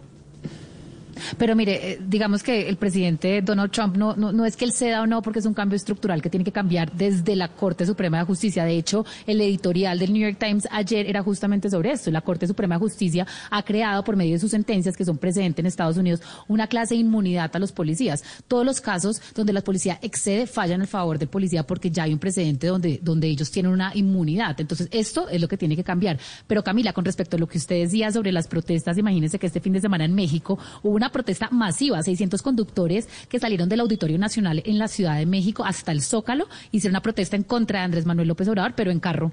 Entonces eran, pues como no querían caminar, no se querían contagiar, eran filas y filas de carros y motos y todo el mundo con su tapabocas pitando del Auditorio Nacional a el Zócalo en carro, que fue muy criticado porque decían qué clase de protestas es esto, pero bueno, por lo menos no se contagiaron el punto es, eh, eh, Camila, que yo creo que hay que traer a colación es eh, lo que está ocurriendo más allá del tema pacífico, porque sí, la pregunta que hacía Valeria es importante, el tema de legitimar, en este caso, la protesta frente a lo que está ocurriendo en, en, los centros de las ciudades, en donde están llevándose por el medio tiendas, los saqueos están siendo noticias, entonces, ¿hasta qué punto esos hechos pueden colocar a la sombra lo que está pasando en otra parte de los Estados Unidos. Gonzalo, entre las cosas que dijo el señor Griffin, que me pareció maravillosa la entrevista, hay algo que me llamó mucho la atención de la última respuesta, cuando él dice, hasta donde yo veo en los medios, los afros somos los más propensos a morir por coronavirus.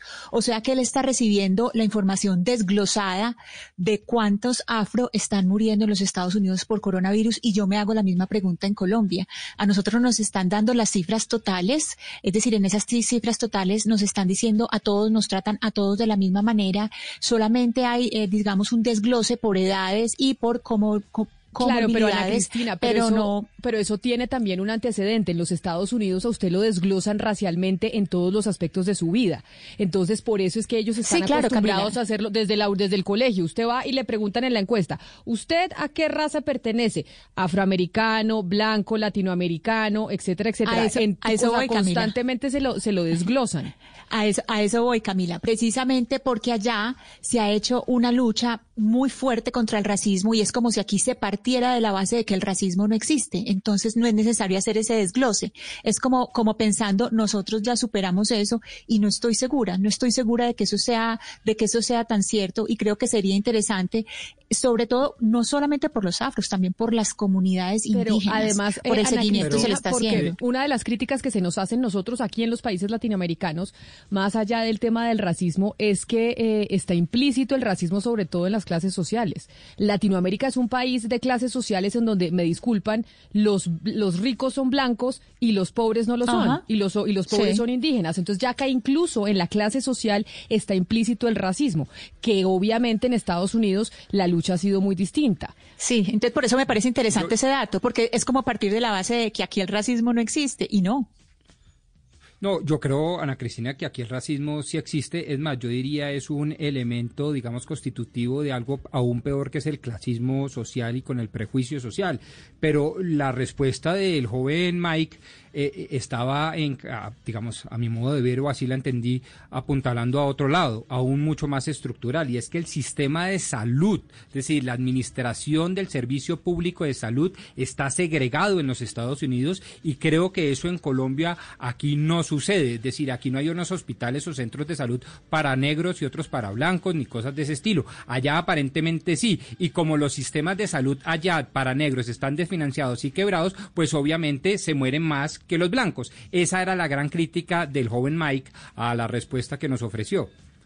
Pero, pero en Colombia, Rodrigo, pues sí, todavía se ve en algunas eh, partes donde no se reciben, por ejemplo, en algunas fuentes de empleo, ¿no? Uno no ve personas afro, pero, pero sí es, digamos que, un tema mucho más o menos evidente que como pasa en Estados Unidos. Es que eh, a mí también me marcó esa película, Camila, esa serie documental o serie de Netflix eh, así nos ven, porque realmente se ve que, lo que sucede en Estados Unidos es que hay una grieta muy profunda en el sistema judicial, es decir, de una forma se juzga a un blanco y de otra forma se juzga a un negro. No, y, es, que, y es que viendo... justicia igual para todos. Viendo, Hugo Mario, además de eso que usted dice, las cifras este fin de semana eh, veía, yo no sé en dónde era, que... Mm, que un joven afrodescendiente en, en los Estados Unidos, el, el principal eh, factor de riesgo para su vida, la mayor probabilidad de que lo vayan a asesinar, el número uno es eh, la fuerza pública, la policía. Entonces, Claro. que por eso es que Mike dice, oiga, nosotros pagamos con nuestros impuestos el funcionamiento de la policía y resulta que la policía que nos debe proteger, resulta que nos está matando. Y si hay un, y- si hay una predisposición ya en mental de décadas en, eh, en ese país hacia los afroamericanos y hacia los latinos, que no se nos olvide. Exactamente, los policías se comportan de una forma en algunas zonas de algunas ciudades importantes de Estados Unidos y de otra forma en los guetos o en los barrios eh, habitados principalmente por negros o por latinos. Yo creo, Hugo Mario, que también es importante hacerse la pregunta por la sociedad civil, cómo se configura la sociedad civil y el conocimiento que tiene de sus derechos. Y eso también eh, tiene mucho que ver en cómo se aproxima el tema del racismo. Y con respecto a lo que decía eh, Rodrigo, pues no es sino mirar eh, los hospitales del Chocó. O sea, uno no puede decir que un hospital del Chocó tenga los mismos, tenga los, las- la misma dotación, por ejemplo, que un hospital de Medellín o un hospital de Bogotá. Y uno dice, bueno, es por el sistema, por la corrupción, bla, bla, bla. No, eso también tiene que ver mucho por la cantidad de personas de raza negra, de personas afrodescendientes que están en eh, puestos altos en Bogotá, ¿sí? Es que, es decir, uno si se pone a mirar, ahí también tiene que ver muchísimo con la actitud de la sociedad Pero ahí civil. también sería interesante ver la composición eh, demográfica, Ana Cristina, y es comparativamente el eh, qué tan grande es la población afrodescendiente en Colombia comparado con el tamaño de la población afrodescendiente en los Estados Unidos.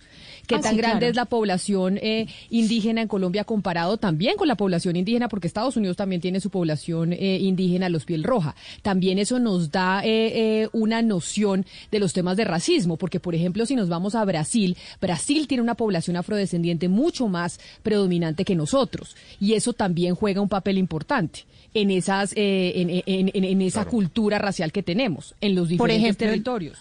Por ejemplo, en Cali, en, el Valle del Cauca, eh, Hugo Mario sabe eh, la gran presencia y, es decir, a mayor presencia, por supuesto que la sociedad civil se va configurando de, de otra manera. Pero también, eh, Camila, es importante distinguir acá, pues, la- las minorías numéricas y las minorías políticas, sí, la, diferencia y cómo la sociedad civil eh, se porta frente a esas minorías numéricas, que sí es cierto lo que usted dice, que es muy probable que, es muy probable no, es, son grupos que son étnicos, que son de menos cantidad de personas, pero que se consideran como minorías políticas y por eso eh, digo yo que de alguna manera pues la sociedad civil eh, debe configurar mejor sus luchas para también tenerlas en cuenta. Pero entonces yo voy a traer dos preguntas a la mesa y sobre todo al doctor Pombo, Camila. Doctor Pombo, la primera es lo que se debatía en horas de la noche ayer con varios analistas en Minneapolis y muchos hablaban de cómo los medios de comunicación enaltecían lo que estaba ocurriendo dentro de la ciudad de los Estados Unidos, una especie de apología al delito frente a la destrucción que se veía en algunas, algunos locales privados. Eso por un lado. Y por el otro también la posibilidad de que hayan agentes externos políticos tomando ventaja en medio de lo que está ocurriendo en los Estados Unidos. ¿Usted cuál es la opinión frente a estas dos preguntas? No, yo, yo creo que en, cualquier parte del mundo, inclusive en los países más civilizados como Estados Unidos de Norteamérica, pues claro que en río revuelto ganancia de pescadores, como decimos acá. Es decir, claro, pues siempre habrá algún insensato, fanático, radical, populista, etcétera, que de la tragedia humana trate de sacar algún beneficio. Eh, sin embargo, y uno esta respuesta con un comentario eh, cariñoso a la mesa de trabajo, particularmente a Ana Cristina. Yo, Ana Cristina, sinceramente creo que no son extrapolables o tan fácilmente extrapolables las realidades norteamericanas a la realidad colombiana. No creo que en Colombia hayan existido políticas públicas deliberadamente racistas como sí han sucedido en Estados Unidos.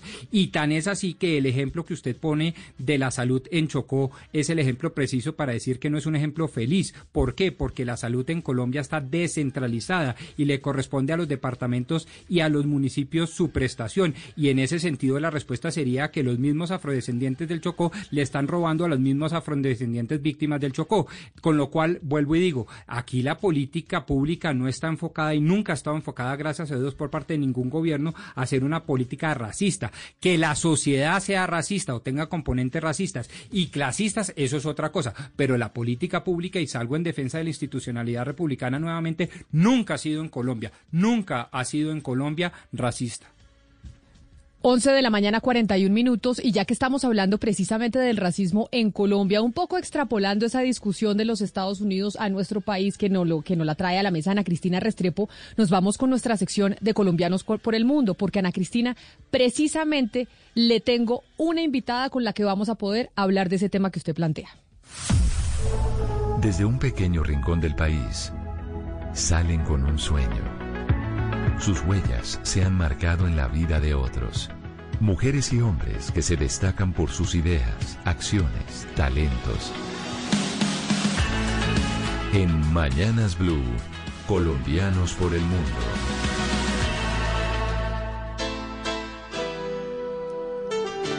Y hoy en Colombianos eh, por el Mundo hacemos comunicación con Suecia y precisamente con una chocuana, con una eh, chocuana que es psicóloga clínica e investigadora en salud mental y trastornos del neurodesarrollo. Ella es Heidi Sánchez Matson, quien vive en Suecia hace 20 años y yo creo que es eh, perfecta también para hablar de aquello que están haciendo los colombianos por el mundo, aquellos chocuanos en el exterior, pero que podemos discutir también lo que pasa en el país frente al tema racial.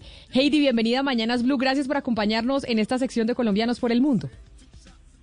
Hola Camila, buenos días. Buenos días también a la mesa de trabajo de Blue Radio y a todo el público en general que nos está escuchando. Heidi, ¿hace cuánto eh, y por qué termina usted en Suecia? ¿Cómo una eh, psicóloga del Chocó termina eh, trabajando clínicamente en Suecia con población autista? ¿Qué es lo que entiendo? Sí, Camila. yo me vine hace 20 años para una ciudad que se llama Umeå, que queda acá en el norte del país de Suecia. Me vine eh, por razones de que conocí a la persona con la que yo vivo, mi esposo, lo conocí realmente en el Chocó y allí nos vinimos y establecimos una relación acá.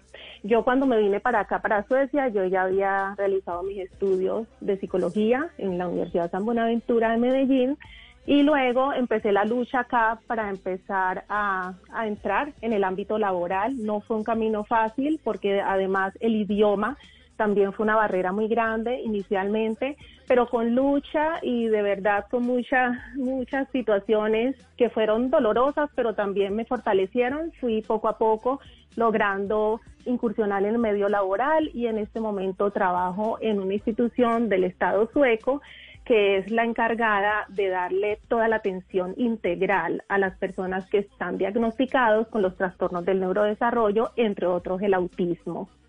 También Doctora Sánchez. ¿Sí? doctora Sánchez, ahora que usted habla precisamente de lo que participa el, gobierno eh, pues para dar en este tipo de investigaciones que usted misma habla de que investiga, ¿usted cree que si se hubiera quedado en Colombia y ya que tiene la posibilidad de comparar porque usted estudió acá, eh, ¿cómo hubiera sido esa diferencia de su trabajo y precisamente con el tema del autismo? ¿Cómo cambiaría?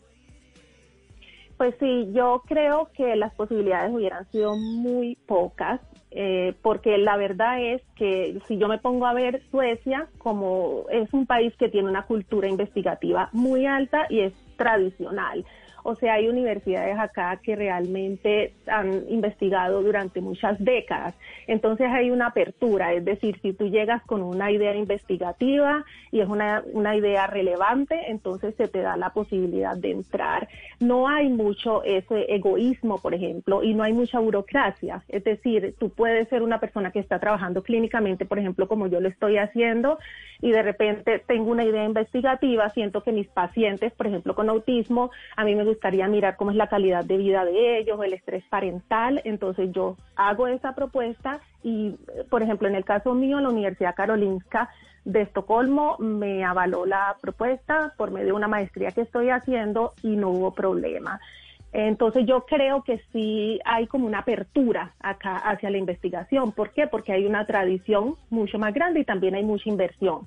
Cuando se trata del autismo, el Estado también ha dado muchos dineros para que empecemos a desarrollar este tema, porque este tema también se ha entendido que es un tema de los trastornos del neurodesarrollo, es de los más complejos.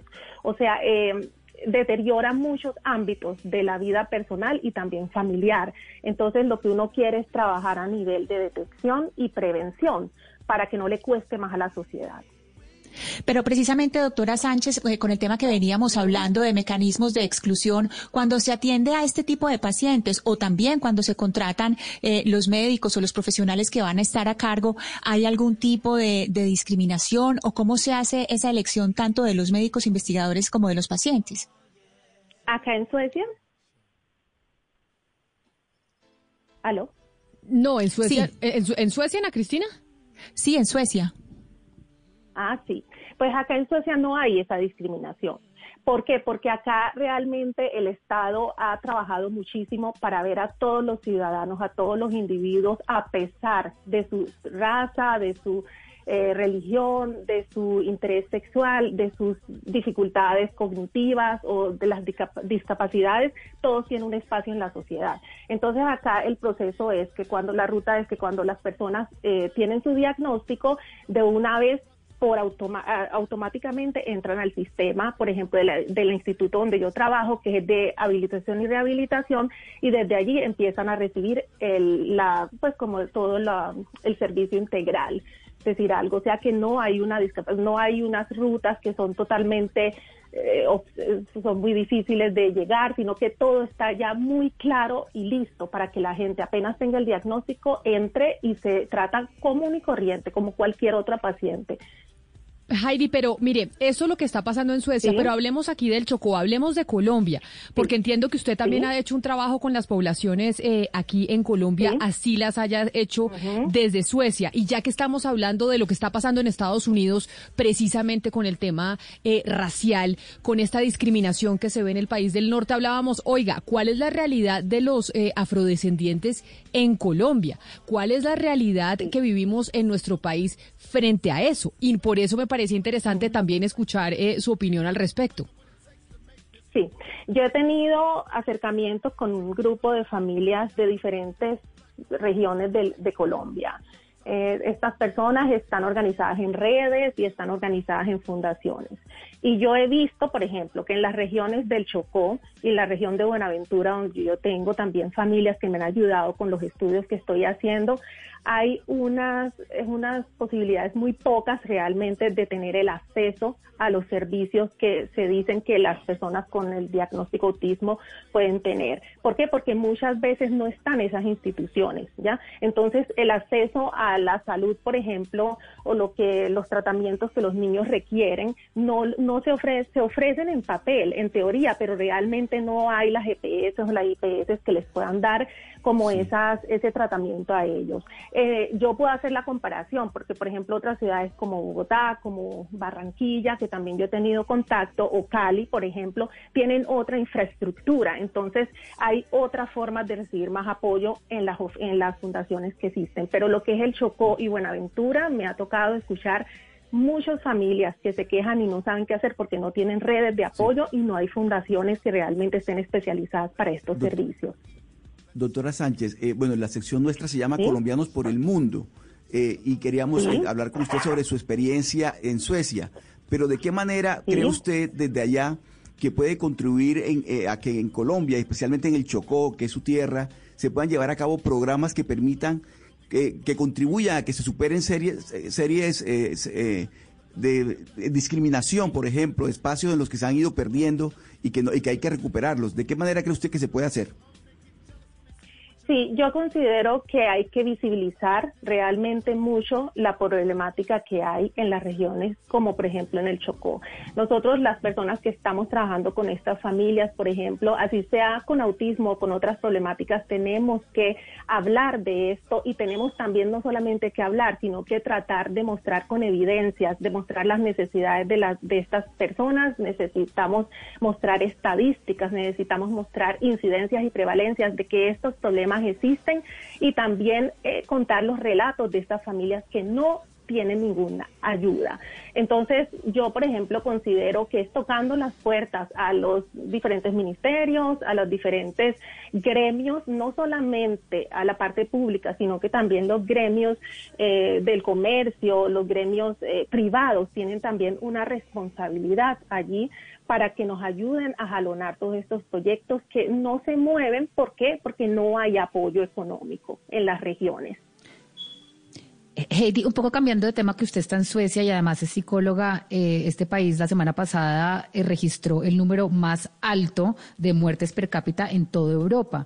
Yo quiero saber cómo este país está trabajando en la salud mental de los suecos, si se lo toma en serio o no, y también qué podríamos aprender nosotros los colombianos de cómo este país está trabajando en la salud mental. Sí, eh, Suecia tiene el, las cifras bien elevadas acerca del COVID-19 y están elevadas por la razón de que esta, este virus entró a los albergues de las mayores, de las personas adultas mayores. Allí es donde está la mayor población de mortalidad. Si nos vemos en las personas menores, o sea, no ha habido mucho problema en este del contagio y los síntomas han sido muy, muy leves.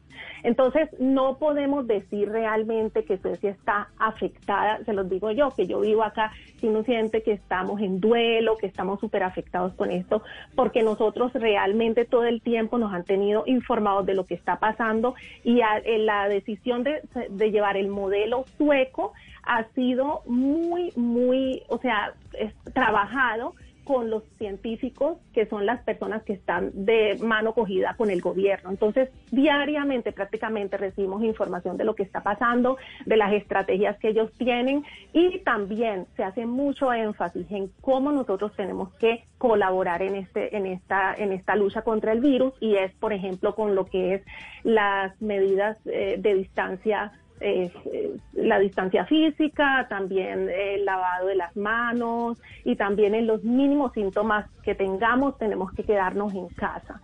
Entonces nosotros somos muy conscientes de lo que está pasando y seguimos trabajando normalmente, pero hay una responsabilidad muy grande en cada individuo. Y yo considero que nosotros hemos tomado esa responsabilidad, sino que las cifras que se muestran, se muestran obviamente en donde se han muerto la mayoría de las personas y han sido en los albergues de las personas de, ancianas o personas de adultas mayores. ¿Y por qué ha entrado allá el virus? El virus ha entrado porque estas personas viven allá y tienen personal que, que vive en sus casas que tienen seguramente sus familias y estas personas vienen diariamente a estos albergues y les ofrecen los les ofrecen los servicios. Entonces eso es muy difícil de controlar. Así ha entrado el virus allá, porque ha habido muchas restricciones a las familias. Las familias no pueden ir a visitar a las personas prácticamente a sus, en sus albergues. Entonces por medio del personal que ha entrado el virus. Sin embargo, fue de los pocos países que, que no declaró la, la cuarentena, al menos obligatoria. No lo fue. Eh, ¿La gente voluntariamente se confinó o cómo se comportó la sociedad para finalmente pues que el resultado no fuera más catastrófico? Sí. O sea, acá el sueco tiene una particularidad. El sueco, siempre y cuando se le presente una hipótesis sustentada en algunos principios eh, de evidencia científica, uno compra el modelo. Entonces, Anders Tegnell, que es el director del COVID-19 acá, estuvo muy claro en cómo él y su grupo pensaron para que nosotros pudiéramos eh, vivir durante este tiempo eh, que fue más crítico. Y eso significó que no iban a cerrar nada prácticamente. Lo único que fue las universidades las cerrar, pues tienen trabajo desde sus casas y algunos niños de los últimos años del bachillerato. De lo contrario, todos seguíamos en su vida normal, pero con mucha información en casi cada cinco metros hay información de el distanciamiento social, hay muchísimos eh, materiales, por ejemplo, para lavarnos las manos, para desinfectarnos y todo. Entonces, es como que nosotros inmediatamente entendimos de que esto nos dejan libres, pero tenemos una carga individual muy grande que tenemos que cumplir. Y eso significó que la gente, aunque los trenes, los metros estaban abiertos, los buses, la gente decidió no tomar esos medios de transporte. Los restaurantes estaban abiertos y la gente decidió ya eh, pedir domicilios. Hay aviones todavía que, que funcionan han rebajado mucho, por ejemplo, la actividad, pero hay aviones y la gente prefiere no viajar. Entonces, eh, desde ahí la gente decidió ellos mismos, nosotros mismos confinarnos. Nosotros hemos visto en nuestro diario, en nuestra cotidianidad, hemos visto los cambios que tenemos. Eh, las actividades de los niños se reducieron casi al 90%.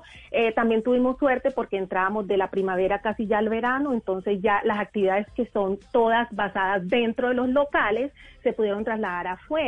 Entonces se trasladaron las actividades deportivas de los niños afuera y también se redujo el número de grupos.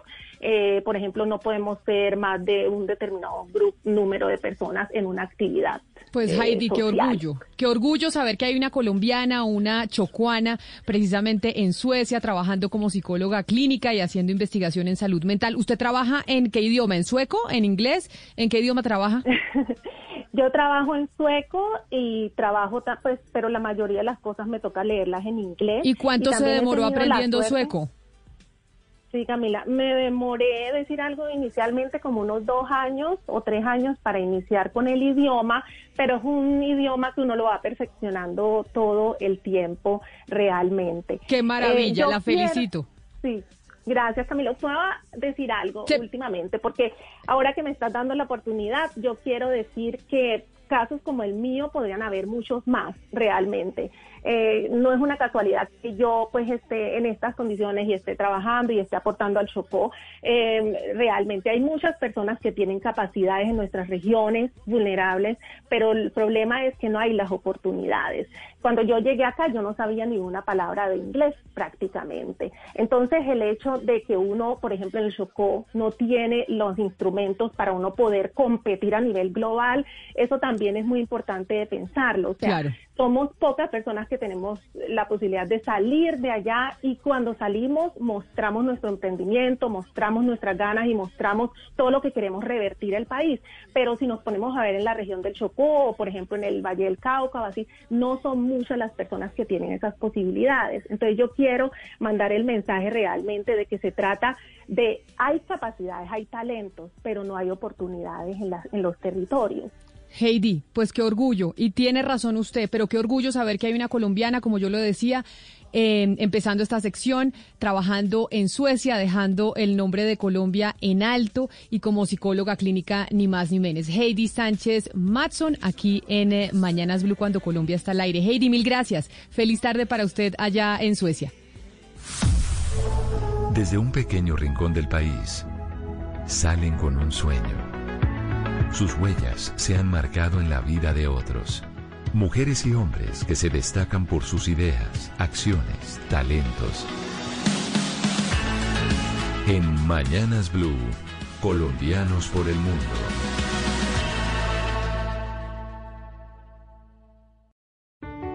Estamos enfrentando un momento muy difícil, no solo para Colombia, sino para el mundo. No hay que caer en la desesperación, solo ser conscientes de que necesitamos trabajar juntos. Si no tienes que salir de casa, no lo hagas. Si no tienes síntomas, no vayas a urgencias. En el supermercado compras solo lo necesario. No te lleves lo que otros pueden necesitar. Lávate las manos mínimo cada tres horas. No repliques información falsa. No creas en cadenas de WhatsApp. Para eso estamos acá, para informarte. Al coronavirus lo derrotaremos si todos nos sacrificamos por el otro. Por eso, desde Mañanas Blue, cuando Colombia está al aire, te decimos que aquí estamos para trabajar en equipo, para informarte, porque esta coyuntura necesita de todos. Blue Radio, la nueva alternativa. Hoy en Blue Radio. Hola a todos, soy Joana Bahamón y quiero invitarlos esta noche para que nos escuchemos en Bla Bla Blue, donde les estaré contando un poco de mi libro, Historias Privadas de la Libertad, con ocho testimonios que mm, resumen lo que han sido mis primeros siete años en la cárcel. Un abrazo para todos, nos vemos a las 10 de la noche. Bla bla blue, porque ahora te escuchamos en la radio. Blue Radio y bluradio.com. La nueva alternativa.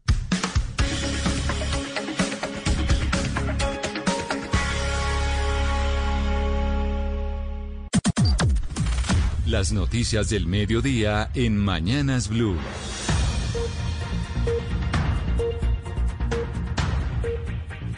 Son las 12 del día en punto y es momento de las noticias. Eh, don Eduardo, y tenemos decreto de aislamiento en Bogotá. Sí, señora, y una de las disposiciones, y atención con esto, Camila, es que todas las personas que salgan en Bogotá o que tengan permiso para trabajar van a tener que registrarse en el portal de la alcaldía. Camilo Cruz.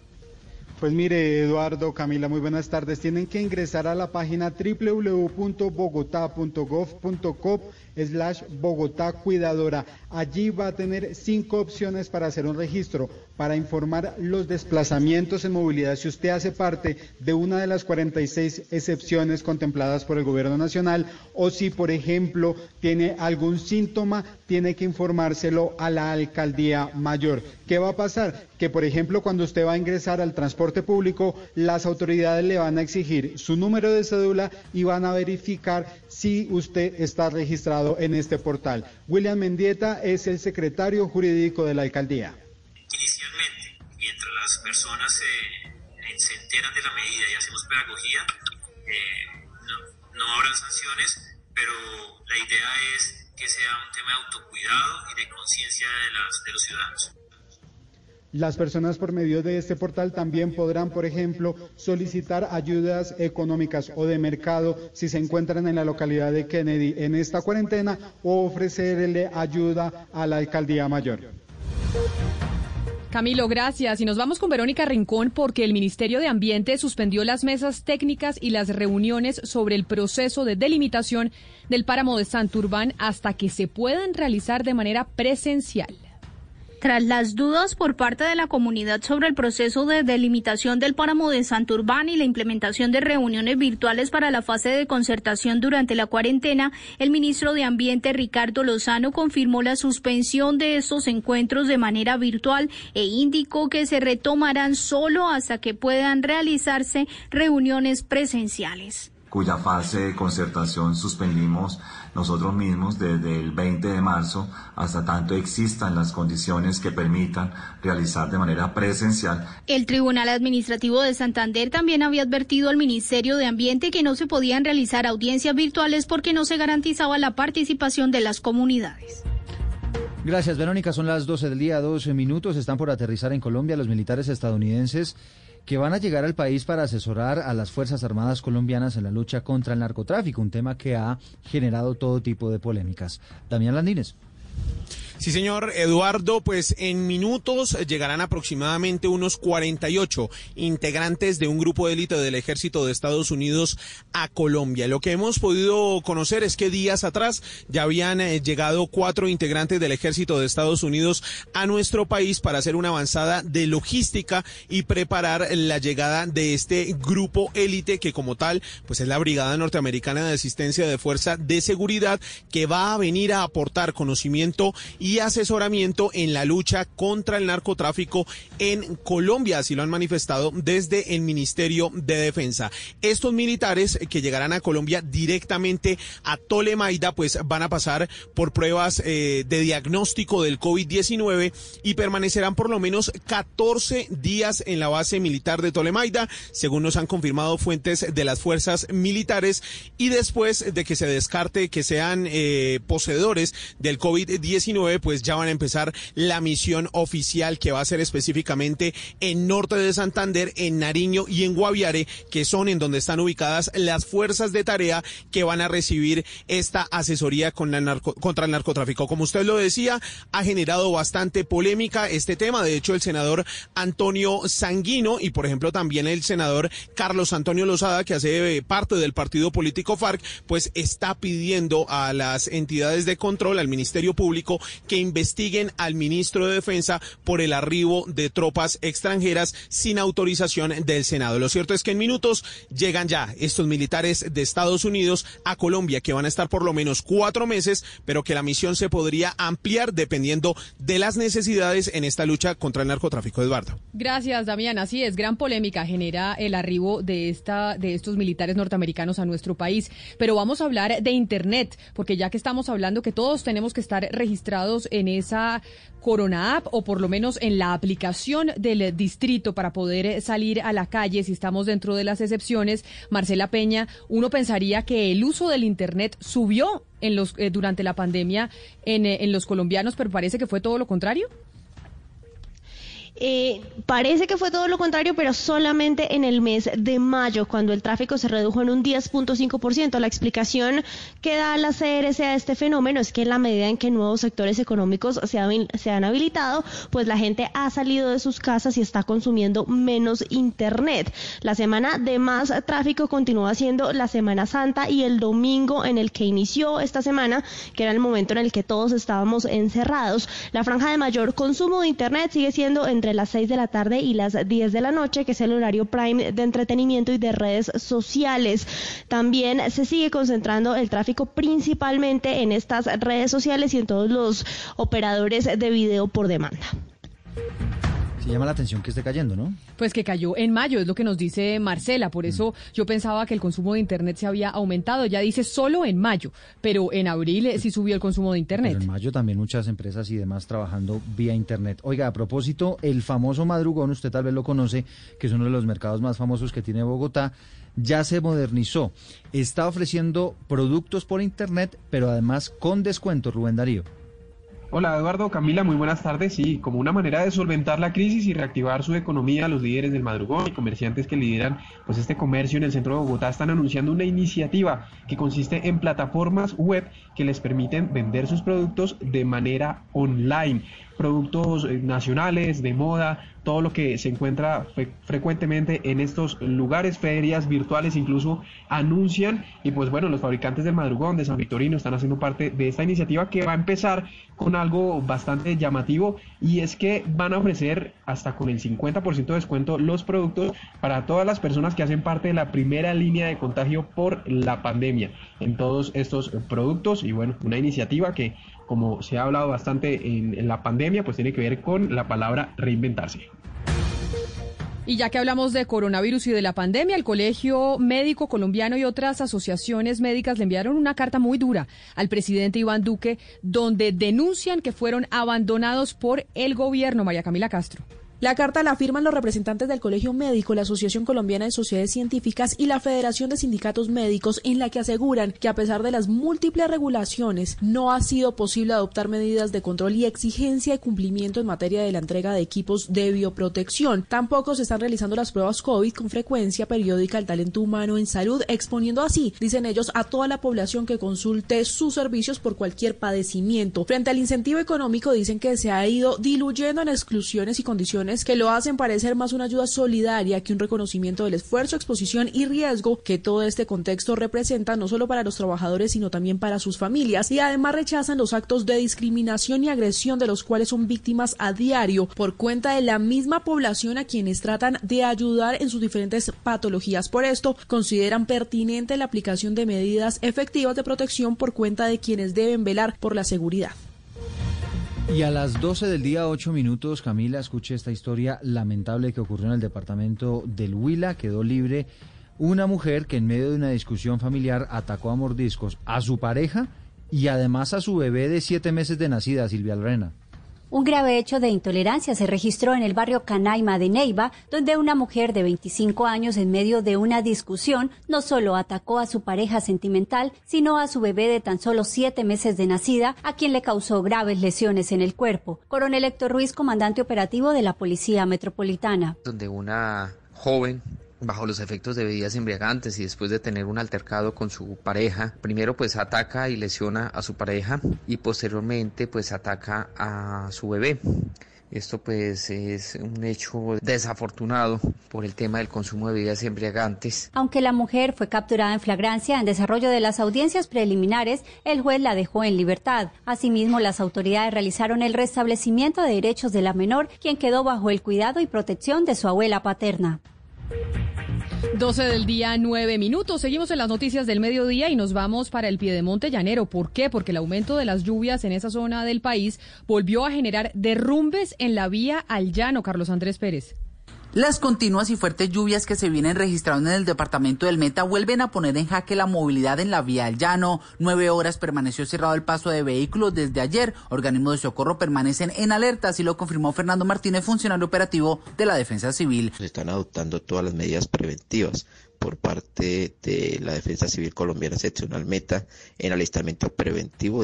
Asimismo, en esta eh, activación preventiva estamos pendientes a lo que pueda suceder en este punto del kilómetro 58. Hace pocos minutos las autoridades viales dieron paso a dos carriles en el kilómetro 58 luego de las labores de limpieza que realizaron sobre la calzada afectada. Y a las 12 del día, 10 minutos, viajamos al departamento del Cauca. Allí cinco agentes de la policía de las estaciones de Santander, de Clichao y Timbiquí, esto en plena costa pacífica de ese departamento, dieron positivo por COVID-19. Freddy Calvache. Así lo confirmó el coronel Rosenberg Novoa, comandante de la policía en el departamento del Cauca, quien afirmó que se han tomado todas las medidas de salud para evitar un contagio masivo de los uniformados y de la población civil que custodian. Lo que se determinó allí fue un aislamiento del personal comprometido en el servicio de policía de la estación de, de Timbiqui en aras de proteger la vida, integridad y salud de las personas, de los habitantes de este municipio. Eh, dispusimos de manera inicial del traslado de unos uniformados para cubrir desde una parte externa, desde unos eh, establecimientos hoteleros, eh, el servicio de policía. Dijo que la situación más crítica se presenta en la costa pacífica del Cauca, donde no hay muchos elementos para la atención médica de los uniformados. La noticia internacional.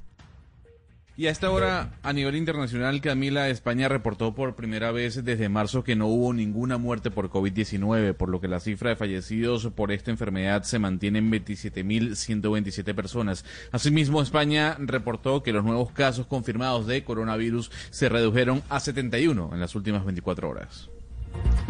Y en noticias de deportes nos vamos ahora a las 12 del día, 12 minutos. Cristian Marín con noticias del América de Cali que se quedó sin técnico. Hola Camila, buenas tardes. Sí, así es. A esta hora el presidente de la institución Escarlata y campeona vigente del fútbol colombiano, Mauricio Romero, comparece ante los medios de comunicación y ha anunciado de forma contundente que finalmente eh, se ha iniciado un proceso de desvinculación por parte del técnico brasileño Alexandre Guimaraes no se llegó a una negociación, se le propuso llegar a una reducción en su salario del 30%, él no aceptó, su contrato vence el próximo 14 de junio y finalmente el América ha tomado la decisión de desligarse del técnico que en la actualidad le permitió al América volver a salir campeón del fútbol profesional colombiano. El técnico del vigente campeón, gracias Cristian, y nos vamos para Santander a estrictos controles esta mañana en las vías, en los sectores comerciales, después de la reactivación económica en el área metropolitana de Bucaramanga. Son 11.000 empresas, almacenes, negocios, centros comerciales que abrieron sus puertas desde hoy. Javier Rodríguez. Los centros comerciales en el área metropolitana de Bucaramanga tendrán un nuevo horario de atención, el cual comenzará a las 10 de la mañana y terminará a las 7 de la noche. Igualmente las peluquerías y salones de estética, así como el comercio en general, deberá cumplir protocolos de bioseguridad y la atención al público será según el pico y cédula de cada día. Para evitar el incumplimiento de estas normas sanitarias en medio de esta reapertura económica en la capital santanderiana, las autoridades realizarán controles aleatorios, señaló el general Luis Ernesto García, comandante de la Policía Metropolitana. Vamos a ser muy exigentes como Policía Nacional en la revisión de los protocolos que se vienen desarrollando por parte de los establecimientos abiertos al comercio. Seguimos insistiendo que se abre la vida productiva, más no la vida social. Serán unas 11.000 empresas y establecimientos comerciales que comenzarán a reactivarse esta semana en los 87 municipios de Santander. Eso en Santander, en Bucaramanga, pero vámonos para el departamento de Bolívar, en Cartagena, porque en Cartagena están buscando controlar la propagación del virus con la aplicación de la medida de pico y cédula de un solo dígito y mayor control en las zonas de alto contagio. Dálida Orozco.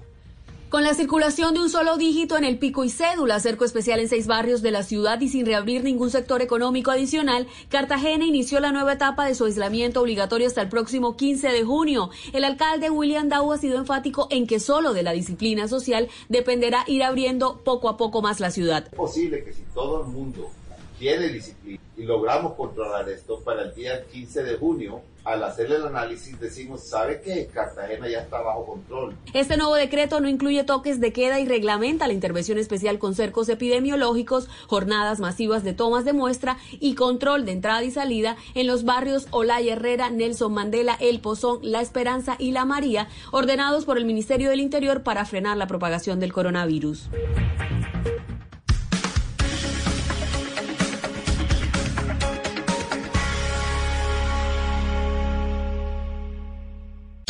Una señal que se enlaza. Regiones conectadas a través de un dial.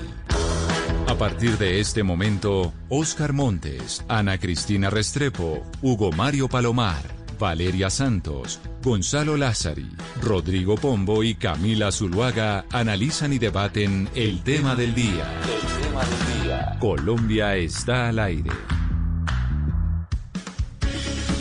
Las 12 del día, 15 minutos, es momento de adentrarnos en nuestro tema del día. Y sin duda alguna, el tema del día tiene que ver con la Colombia que se nos viene.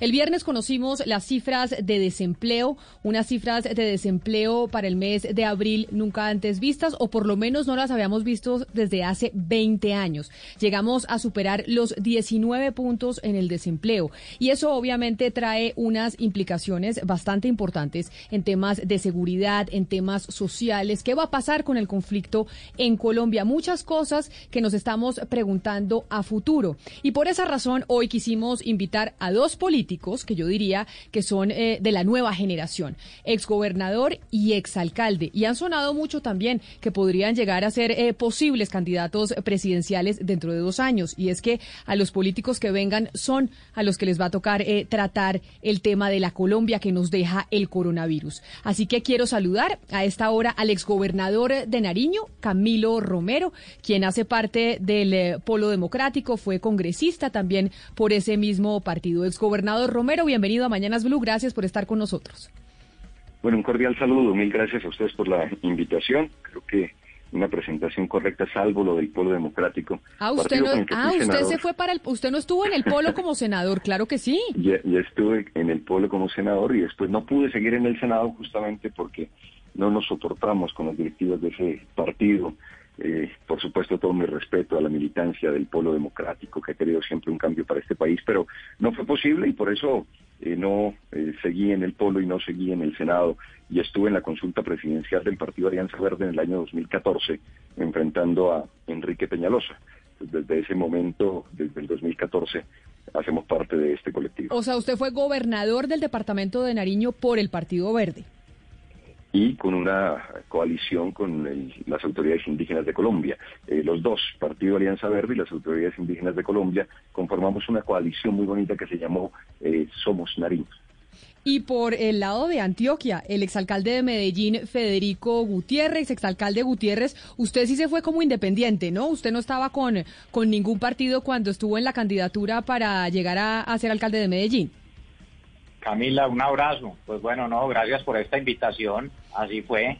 Nosotros llegamos por un movimiento que denominamos Creemos, llegamos por firmas ciudadanas. Y bueno, gracias a vos, a toda la mesa de trabajo por esta invitación a hablar del futuro del país. Y me alegra saludar también pues a, a Camilo, me alegra verlo por acá, por estos lados. Un abrazo. Entonces, empiezo preguntándole a usted, exgobernador eh, Camilo Romero, y a los dos les quiero hacer casi que las mismas preguntas y seguramente mis compañeros de la mesa de trabajo tienen muchas preguntas para ustedes porque queríamos sentarnos a hablar más allá de las cifras de desempleo, del análisis que ya se ha hecho a profundidad en los medios de comunicación este fin de semana, incluso desde el viernes que se conocieron las nuevas cifras. ¿Esto qué implicaciones va a tener para Colombia como país? Porque es que el desempleo no va a ser eh, solo del mes de abril. Recuperar empleos es muy difícil Hemos visto cómo la pobreza se ha duplicado por cuenta del coronavirus y que incluso era un logro que habíamos tenido en los últimos 10 a 15 años, disminuir la pobreza en Colombia. ¿Qué implicaciones, si yo le pregunto a usted, exgobernador eh, Camilo Romero, cuando usted ve esas cifras de desempleo, tienen para el país, pero no ya, sino a futuro? A ver, Camila y a todo el equipo, mi, mi saludo cordial y por supuesto un saludo a Fico Gutiérrez. Miren, yo, yo siento que lo primero que hay que dejar claro es que, por supuesto, el mundo ha caído en una crisis, pero no creo que sea esta pandemia la responsable de lo que ha sido, a mi modo de ver, una lógica de poder, una lógica de gobierno en Colombia, que ha golpeado a los más débiles históricamente y que desde siempre hemos tenido eh, gobiernos tímidos frente a asumir las crisis, sobre todo en respaldo a la inmensa mayoría de nuestro país. Se quedan básicamente en el apoyo y el respaldo a unos sectores muy poderosos, por cierto, pero no, no tienen la empatía suficiente y necesaria para meterse las manos al bolsillo, como sí lo ha hecho, por ejemplo, otro país. Y no vamos a hablar aquí de países europeos, no vamos a hablar aquí eh, de Estados Unidos, no, hablemos incluso de un país con una economía menor que la nuestra si es que ese es el tema, digamos, si el tema es económico, si el tema es de criterios económicos y de responsabilidad económica, miremos el caso de Perú. Hoy en Perú las clases menos favorecidas tienen un respaldo por parte de su gobierno, ya el PIB, digamos, la inversión del PIB en esta crisis es superior al 12% de su Producto Interno Bruto, mientras que en Colombia estamos llegando al 2.2% de nuestro Producto Interno Bruto. Eso refleja para mí eh, una lógica de poder, una lógica de gobierno, que básicamente en esta crisis es ver cómo la sacamos barata, cómo la sacamos eh, lo menos mal posible, sin invertir como se requiere y sobre todo eh, con una digamos, actitud de un gobierno de protección hacia sus ciudadanos. Así es que yo creo que lo primero que hay que advertir es que ha venido desde siempre en Colombia una lógica de poder, una lógica de gobierno, que se ha esforzado mucho en responsabilidad económica y demás, que ha logrado como gran, eh, digamos, perdónenme esto, como gran logro, construir uno de los países más desiguales del planeta. Eso es lo que hemos construido, digamos. Ese es el orgullo de la responsabilidad económica de los gobernantes. Y hoy lo que tenemos es para mí este comparativo de lo que significa un gobierno que entiende la situación de la gente, que se la juega por la gente, sobre todo en momentos de crisis, para eso es el crecimiento económico, para que cuando tengamos momentos de crisis podamos eh, salir adelante y esta actitud del gobierno colombiano que contradice lo del gobierno peruano, eh, jugándosela solo en esa lógica que yo podría resumir muy bien, es, es como favorecer a los favorecidos y joder a los jodidos. Esa es como la lógica que han prendido. Así es que no es la pandemia, no es el coronavirus el responsable de lo que se desata de aquí en adelante. Es una lógica de poder que nos ha dejado al país como uno de los más desiguales, así enfrentamos el coronavirus, por supuesto es insostenible porque se presentan dos presiones, la de las capas más altas y la de las más humildes, para salir a rebuscar la comida. Digamos que enfrentar esta situación es muy difícil. Ya que usted habla, exgobernador, y dice de las desigualdades, de la gente enfrentando eh, esa situación de hambre, el desempleo, el desempleo también nos trae una consecuencia y también lo que usted eh, nos menciona, y es la inseguridad, la inseguridad en la ciudad que se viene agravando. Y exalcalde de Medellín, Federico Gutiérrez, digamos que esa fue una de sus banderas en, Medellín, según entiendo, tal vez Ana Cristina me puede corregir, el tema de la seguridad en, en la ciudad. Y ahí es donde quiero preguntarle yo a usted, estas cifras de desempleo, esto que nos está mostrando el coronavirus, la desaceleración económica, el aumento de la pobreza, ¿qué repercusiones va a tener específicamente en la seguridad eh, del país y de las ciudades principalmente? Sí, Camila, mira, pero primero yo quisiera responder la misma pregunta que, le hiciste a Camilo en el sentido de poner en contexto qué está pasando. Mira, sin lugar a dudas, antes del coronavirus ya nosotros de por sí teníamos una desigualdad muy profunda. Yo creo la única forma de salir de esto va a ser por medio del crecimiento económico. Incluso eh, escuchamos a la bancada del gobierno diciendo que no se puede ignorar que este crecimiento económico tiene que pasar por la industria extractiva, incluso en la Amazonas.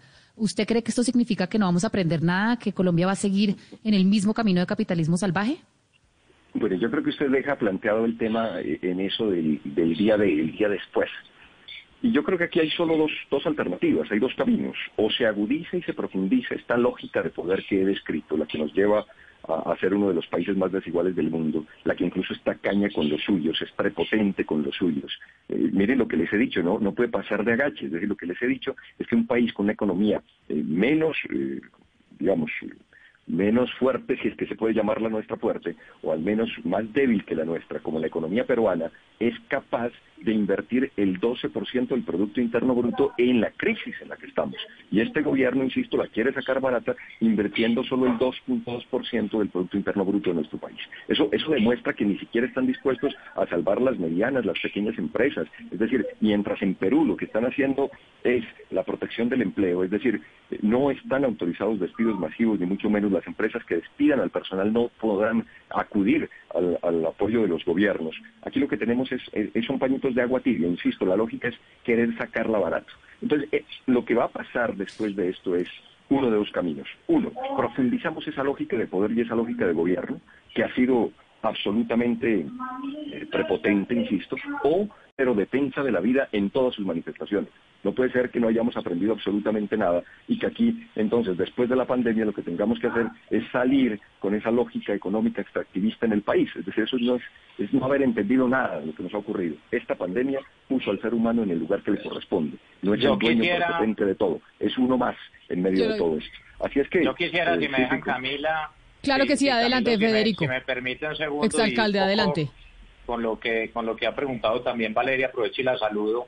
Mira, yo yo pienso lo siguiente, a ver, em, en ese tema definitivamente si no, no si nosotros no aprendemos de muchas de las cosas que nos está ocurriendo y si no aprendemos esta lección, perdimos la mejor oportunidad. Hoy, miren el mundo cómo apareció algo que ni veíamos venir. Un mundo que justamente habla inclusive de guerras nucleares, de conflictos, capaz de amenazar al otro y cómo algo tan insignificante ante nuestros ojos que ni vemos nos puso en jaque como humanidad y como especie. Esa es la primera reflexión que hay que hacer con el coronavirus. Y acá también tiene que haber un tema de humildad como especie. ¿Y a qué voy? A entender que uno de los temas más importantes a futuro, no sé si el día de, yo diría que el día de ella fue, y ojalá ocurra desde ya ese cambio también, y lo digo también desde lo personal y en todos como sociedad y como especie una de las grandes amenazas que tiene el mundo es justamente el cambio climático. El cambio climático. Entonces no es que nosotros pasemos ahora la pandemia y chao y todo está arreglado en el mundo, ¿no? La, la, la, la amenaza más grande que tiene el mundo es el cambio climático. Entonces la pregunta es, ¿esto qué va a cambiar? Yo estoy seguro que va a cambiar muchas cosas.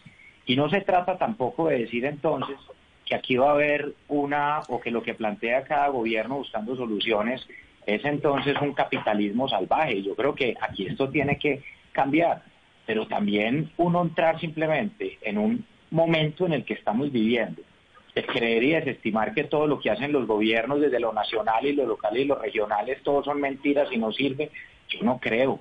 Y lo digo por todos los gobiernos. Y aquí no estoy hablando de, de ideología alguna, estoy hablando de lo que pasa en lo nacional, en lo regional y en lo local. Mire, lo peor que puede pasar en este momento es una división mayor a lo que hoy está ocurriendo. El país se tiene que poner de acuerdo en cuáles son las salidas.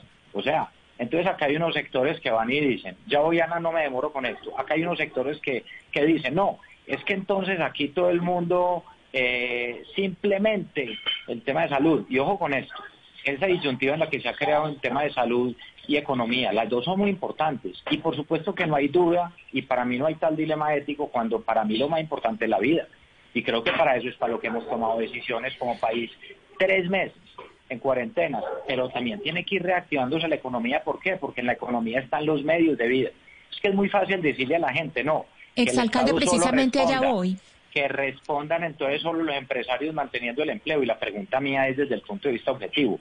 El Estado tiene toda la capacidad fiscal para soportar la carga social o los empresarios tienen toda la capacidad de caja para que entonces se mantengan los empleos de manera indefinida. Mire, la respuesta es no. Y ahí es donde caemos en populismos y en oportunismos. ¿Por qué? Porque sabemos y se sabe que eso es imposible que se cumpla. ¿Qué hay que hacer? Hay que hacer un tema juicioso con el tema de salud, que es la prioridad, de ir teniendo una reactivación económica, claro, con una nueva visión. Y yo en eso sí estoy de acuerdo. Tiene que una nueva visión y esto no puede seguir unos demasiado ricos y los otros demasiado pobres y que se sigan Gutiérrez, pero entonces, pero entonces toquemos, toquemos ese tema, especialmente precisamente de eso le iba a preguntar y pongámoslo en un caso práctico. Al día de hoy, Medellín tiene un caso específico en Santa Cruz. Santa Cruz es un, es un barrio de Medellín, es un lugar de Medellín que en este momento está con un cerco blando. ¿Por qué? Porque ahí está, tiene solamente 1023 familias y ahí está el 12% de todos los contagios de la ciudad. Entonces mi pregunta es, con base en esto que usted nos viene diciendo, es cómo afrontar esta situación sin amenazar las libertades ciudadanas y sin tomar medidas que son eh, discriminatorias, se puede decir diferenciales, pero pues muchos la vemos como discriminatorias, precisamente con quienes son más vulnerables. Ana, no, mira, tú lo dijiste y tú lo conoces bien. Además, Santa Cruz Eh, comuna 2 de Medellín es una de las comunas todavía con mayor vulnerabilidad social en todos los temas, en todos. Y hoy que se complica la situación cuando en una zona de la ciudad están concentrados la mayoría de los casos. ¿Qué tiene que haber, por decirlo así? Un cerco epidemiológico en términos desde el punto de vista de salud, de tratamiento, de ver cómo se va avanzando.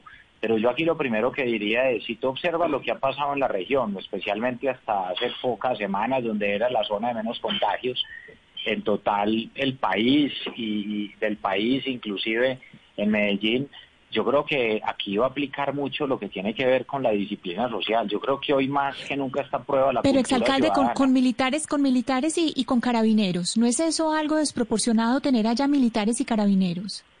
Ana, tú eso lo tienes que preguntar. Ana, tú eso lo tienes que preguntar al alcalde. no, por eso le estoy preguntando a usted si no le parece un poquito desproporcionado, porque ya tenemos la experiencia de militarizar, por ejemplo, la Comuna 3 y hemos visto que es algo que no funciona. Yo, yo creo que ese es otro debate, Ana. Yo creo que ese es otro debate aparte de lo que hoy está pasando y acá hay un tema de criminalidad fuerte y cuando a los criminales hay que responderles también para defender la comunidad hay que hacerlo en su momento y se ha hecho con todas las herramientas además del Estado y creo que eso no puede estigmatizar. Otra cosa muy diferente es lo que está pasando hoy frente a una comunidad que está es ante un riesgo que están expuestos frente a un tema del coronavirus. Yo creo que son temas totalmente diferentes y creo que el otro da espacio para debate en cualquier otro momento, pero yo respondería de la siguiente forma. Yo no conozco hoy los detalles en los cuales entonces si fue que pusieron ejército en cada esquina. El alcalde de Medellín es el que tiene que dar claridad de por qué lo está haciendo y de si esa es la solución o no. Yo que es lo que siempre he dicho, no, esto no se trata de un combate entre estructuras criminales, esto no es lo mismo y no tiene punto de comparación.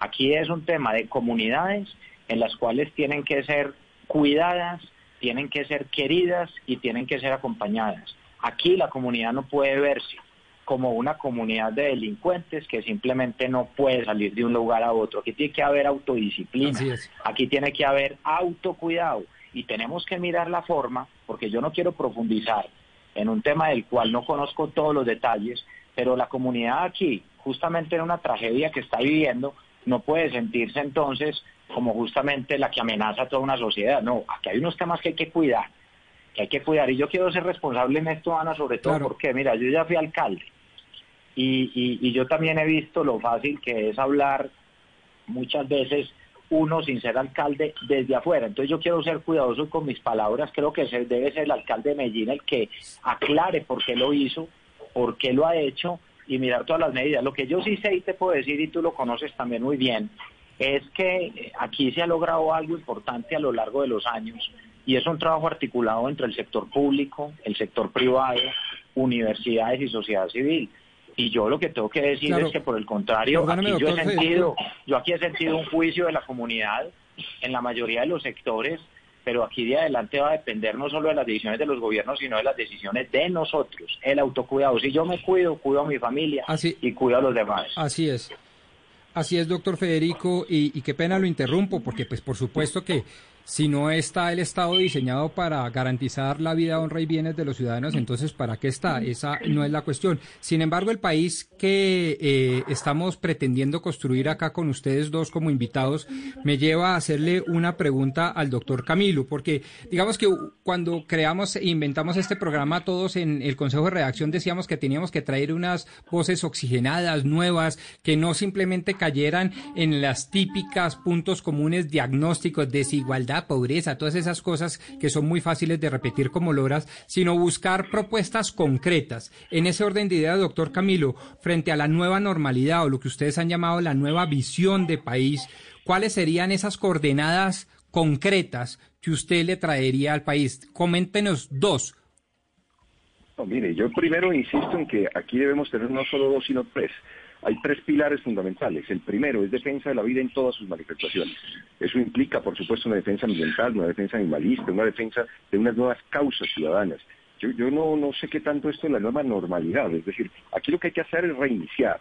Aquí no podemos, eh, más o menos a, lo, a, lo, como lo planteó la canción de René, esto no, no, no puede ser simplemente volvamos a la normalidad ya. Aquí hay que reiniciar y hay que reiniciarnos en, este, en este sentido. doctor, perdóneme, perdóneme le, le, puntualizo mi pregunta. Yo no estoy preguntando sobre los principios de una visión de país, sobre los principios, digamos, que deben informar y estimular eh, una visión de país, que la vida, que lo que usted, sino las coordinadas, las coordenadas. Mire, yo, por ejemplo, creo que lo fundamental para la reactivación económica en el país post pandemia es que los sindicatos puedan participar de las juntas directivas de las empresas porque eso cambia la lógica de poder, por ejemplo.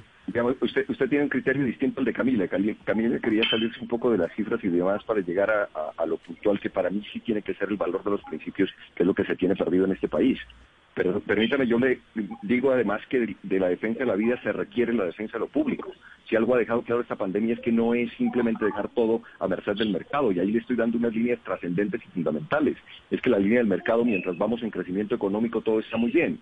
Ahí, ahí funciona la mano invisible para los que eh, han logrado acomodarse. Pero finalmente, cuando pasan hechos tan críticos como este en la humanidad, lo que ocurre es que todos voltean, incluso los que promovían la mano invisible, a buscar la mano del Estado. ¿Dónde está? Ahí está la defensa de lo público. Y tercero, además de la defensa de la vida y de lo público, la defensa de la gente.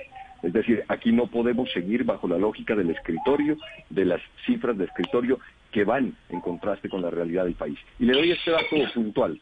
Si aquí hay que hacer algo, por supuesto, es un pacto fiscal nuevo en Colombia. Ese pacto fiscal no puede seguir siendo soportado por las clases menos favorecidas. Aquí debemos ser consecuentes y coherentes con que no podemos seguir bajo la lógica de construir uno de los países más desiguales del planeta. ¿Y eso qué significa? Que deben tributar más, que deben pagar más impuestos quienes más tienen. Ese es un ejercicio lógico que no se aplica en nuestro país para darle una respuesta puntual a su inquietud.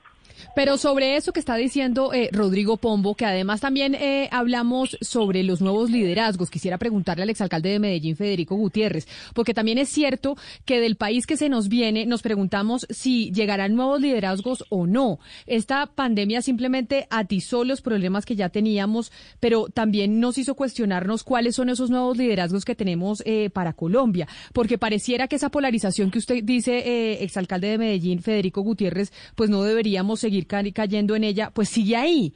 Y, la polarización sigue con los liderazgos de siempre, con el expresidente Uribe de un lado enfrentándose eh, a otros a otros sectores. Esos nuevos liderazgos, ¿usted ve que de dónde van a salir? ¿Los vamos a tener o vamos a seguir enfrascados eh, nosotros en el uribismo y en el antiuribismo? Camila, yo estoy convencido que siempre las crisis son aceleradores de cambio y las crisis lo que hacen es justamente que aparezcan nuevos liderazgos y los vas a ver en el camino, porque esto no es un tema de uno, dos meses o tres meses. Nosotros lo primero que hay que decir, bailar un poco lo que veníamos hablando, esto es un tema con el que tenemos que convivir y tenemos que pensar primero en el país. Yo por eso creo que esto más que pensar hoy, que en las próximas elecciones, más que pensar que en el partido político X o Y o ideología, la pregunta es, ¿este país no es capaz de hacer un pacto pues entre todos para ver cómo lo sacamos adelante, para ver no solo Pero lo que pasa es que incluso incluso el coronavirus y, la forma de manejar la pandemia se ha tornado en una división ideológica, que si el confinamiento, entonces dicen que los de izquierda son los que quieren el confinamiento y que los de derecha que obedecen a los intereses del mercado son los que quieren que, salgamos a, la calle. A eso voy Camila y me parece una discusión además muy delicada, porque mira, yo por ejemplo no creo que cuando el gobierno toma una decisión de confinamiento para preparar el sistema de salud, para evitar que siga creciendo exponencialmente, como lo hizo ya hace unos meses, el tema de la cuarentena, entonces que esa sea una decisión de izquierda. O que si ahora que habla entonces de la importancia de ir reactivando sectores de la economía, de manera gradual, pero sobre todo teniendo cuidado siempre como base la salud, es que eso sea una, una ideología de derecha. Yo no creo, Camila, es que los dos son necesarios. Es que uno poner hoy como que entonces a un sector le corresponde uno o al uno del otro es el peor error. El país tiene que ir saliendo. Primero, estamos ante una situación que es real y es, mira, estamos ante un virus. Pero, a ver, Fico, yo no he planteado esta discusión, por supuesto, soy de los primeros que hay que pero, venga, yo termino, Camilo. Pero, no, pero no me, encasilla a mí, no me encasilla a mí en donde no estoy, Fico. Es lo primero que, quiero yo yo no te mencioné lo que ni siquiera, diciendo... Si te quieres meter en la discusión, la damos, pues yo no te mencioné, mira. Yo lo que estoy diciendo es, yo lo que estoy diciendo es, primero, Si tú miras, estamos frente a un virus en el cual no tienes ni tratamiento ni tienes vacuna. Según la OMS, vamos durante más de 18 meses a convivir con esto. Entonces la pregunta es de algunos sectores que dicen, entonces no, aquí definitivamente no puede haber reactivación económica por ningún lado y tiene que haber simplemente un confinamiento total en tiempo indefinido. Ah, no, es que como es de fácil decirlo simplemente cuando no se tiene que responder. Y mire las cifras de abril. Las cifras de abril son dramáticas, Camila. Más allá de la cifra, lo que tú dices, son dramas familiares.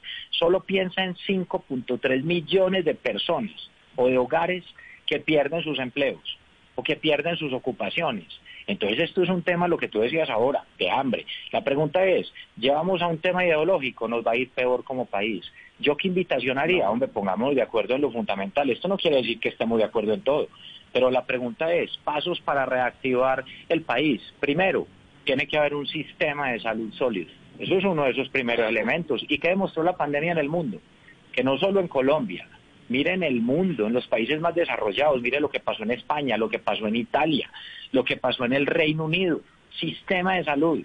Y no solo hablando del número de camas o de respiradores, sino cómo están las personas y los trabajadores del servicio de la salud a quien yo aprovecho pues y le hago un reconocimiento, un homenaje. Segundo, el tema social. Esto no es volver a la normalidad, es como construir una nueva normalidad con bases sociales. No simplemente con tema de decir, ay, ¿cómo le llegan los 100 mil pesitos, 200 mil pesitos, las familias más pobres, por lo menos para que tengan para comer? No, es como lo sacamos de la pobreza, claro, como la seguridad alimentaria va a ser uno de los primeros elementos a futuro durante esta crisis. Tercero, cómo reactiva la economía también. Entonces, el momento de pensar también en grande, grandes obras de infraestructura para que el país pueda también salir adelante. El tema de la agenda ambiental. Pero yo digo, ¿será que nos podemos sentar todos en una mesa a construir ese futuro simplemente logrando acuerdos de país, logrando acuerdos de país, no acuerdos de partidos, sino acuerdos de país? Yo creo que eso es lo que lo mejor que le puede pasar al país, Camila y ojalá tengamos ese raciocinio todos de contribuir, y ahí me incluyo, ahí me incluyo, es tener el raciocinio todos de bajarle a esa polarización y de empezar Adelante, a eh, generar propuestas para el país. Adelante, exgobernador eh, Camilo Romero. Mire, yo creo que sin duda alguna tenemos que hablar de innovación en todos los campos y por supuesto se requiere de innovación política. No puede ser otro el camino. Aquí no podemos seguir hablando de esas discusiones y de esas disputas que ni siquiera la paz nos juntó. Es que, es que la pregunta es si nos podemos sentar en una mesa o no, cuántos intentos ha hecho el pueblo colombiano y no cree que es fácil pararse a nivel internacional a explicar cómo ni siquiera la paz nos juntó como sociedad. Esa es una cosa terrible. Yo creo que aquí hay que plantearnos unos propósitos que para mí son antes que los personalismos. Primero, el propósito vital que nos puso como reto la humanidad, salir vivos, salir bien de esta COVID-19. Dos, hay un propósito fundamental, porque aquí sí creo que hay que marcar diferencia. Aquí no puede ser simplemente que todo está bien y que todo está bonito y que sigamos como venimos, todos sobre una mesa con muy buenas intenciones. Aquí han demostrado los actores de poder y de gobierno que han tenido una actitud prepotente contra el más débil en Colombia, contra los sectores más débiles en Colombia y que así lo siguen haciendo. Entonces lo que hay que plantearse es un debate, para no llamarlo polarización, entre lo que significa una fuerza ciudadana y esos actores de poder de siempre. Es decir, allí sí tenemos que entrar en eso que había sido una agenda ciudadana recuperada después de lo que nos dividió como sociedad, que fue el proceso de paz con la consulta anticorrupción. Esa sí era una agenda ciudadana. Allí sí estábamos juntos. ¿Quiénes? Los ciudadanos. Pero ojo, enfrentados a una vieja lógica de poder y de gobierno. Es decir, aquí no solo podemos creer en la buena fe de algunos, ya lo han demostrado con creces, cómo han llevado a ser este país uno de los más desiguales del mundo. En ese sentido, quiero decir que los propósitos son, primero el vital, Después el fundamental es que esta ciudadanía debe ser capaz, la ciudadanía, por encima de personalismos, de juntarse. Esos más de 10 millones de colombianos que seguro desde el 2018 han venido no solo votando y expresándose en, en las urnas de manera distinta, sino que han eh, venido logrando un espacio de opinión distinto. Y tercero, yo creo que es válido los propósitos comunes. Si no nos juntó la paz como sociedad, ¿qué nos puede juntar? Yo estoy seguro que al menos para esa porción de los colombianos, no para todos, y en democracia es válido todos los puntos de vista, pero lo que no podemos seguir permitiendo es que sea lo mismo que nos ocurrió en el 2018 lo que nos vaya a pasar en el 2022, con los mismos actores, que nos pase exactamente igual, que los personalismos y los egos primen sobre eso. Yo creo, de verdad, Es urgente y necesario que sea la ciudadanía la que avance en propósitos comunes como la defensa ambiental, que es la defensa de la vida, la lucha contra la corrupción, que es vital. Es decir, porque aquí además de la inversión que se hace en medio de la pandemia, estamos todos con el gran interrogante, la gran inquietud de hacia dónde van esos recursos económicos. No, no, todo eso está muy bien y, es la, la gran eh, inquietud que tenemos seguramente hacia dónde vamos, pero hacia dónde vamos a corto plazo, porque es que la crisis es grave y muchos se preguntan si el modelo económico y político en Colombia va a tener que dar un vuelco radical para poder salir de esta situación en la que nos encontramos. Muchos plantean eh, un gobierno mucho más asistencialista. Sí, incluso ya se está hablando del tema de la renta básica universal. ¿Usted está de acuerdo con eso o usted es de los que creen que podríamos convertir a nuestros ciudadanos en ciudadanos perezosos? No, no, no, esa es una lógica que la expresó de manera perversa un representante a la Cámara del Centro Democrático. Es decir, aquí los únicos, eh, es más o menos la lógica de la vicepresidenta de la República, ¿no? que ha llamado atenidos a los colombianos. Es decir, personajes que han estado siempre eh, viviendo y lucrándose a costa del estatus y lo que les da el Estado eh, para que le digan ahora mantenidos, atenidos o aperezados a la sociedad colombiana. Eso, eso desdice profundamente de una sociedad que además en un altísimo porcentaje mantiene este país con la economía informal, es decir, del rebusque. Es decir, al colombiano no lo pueden señalar ni de aperezado, ni de atenido, ni muchísimo menos. Esa es una lógica, insisto, eh, perversa. Claro que aquí habría que tener en consideración lo que se ha planteado como esa renta básica. A mí me gusta más el término de un mínimo vital.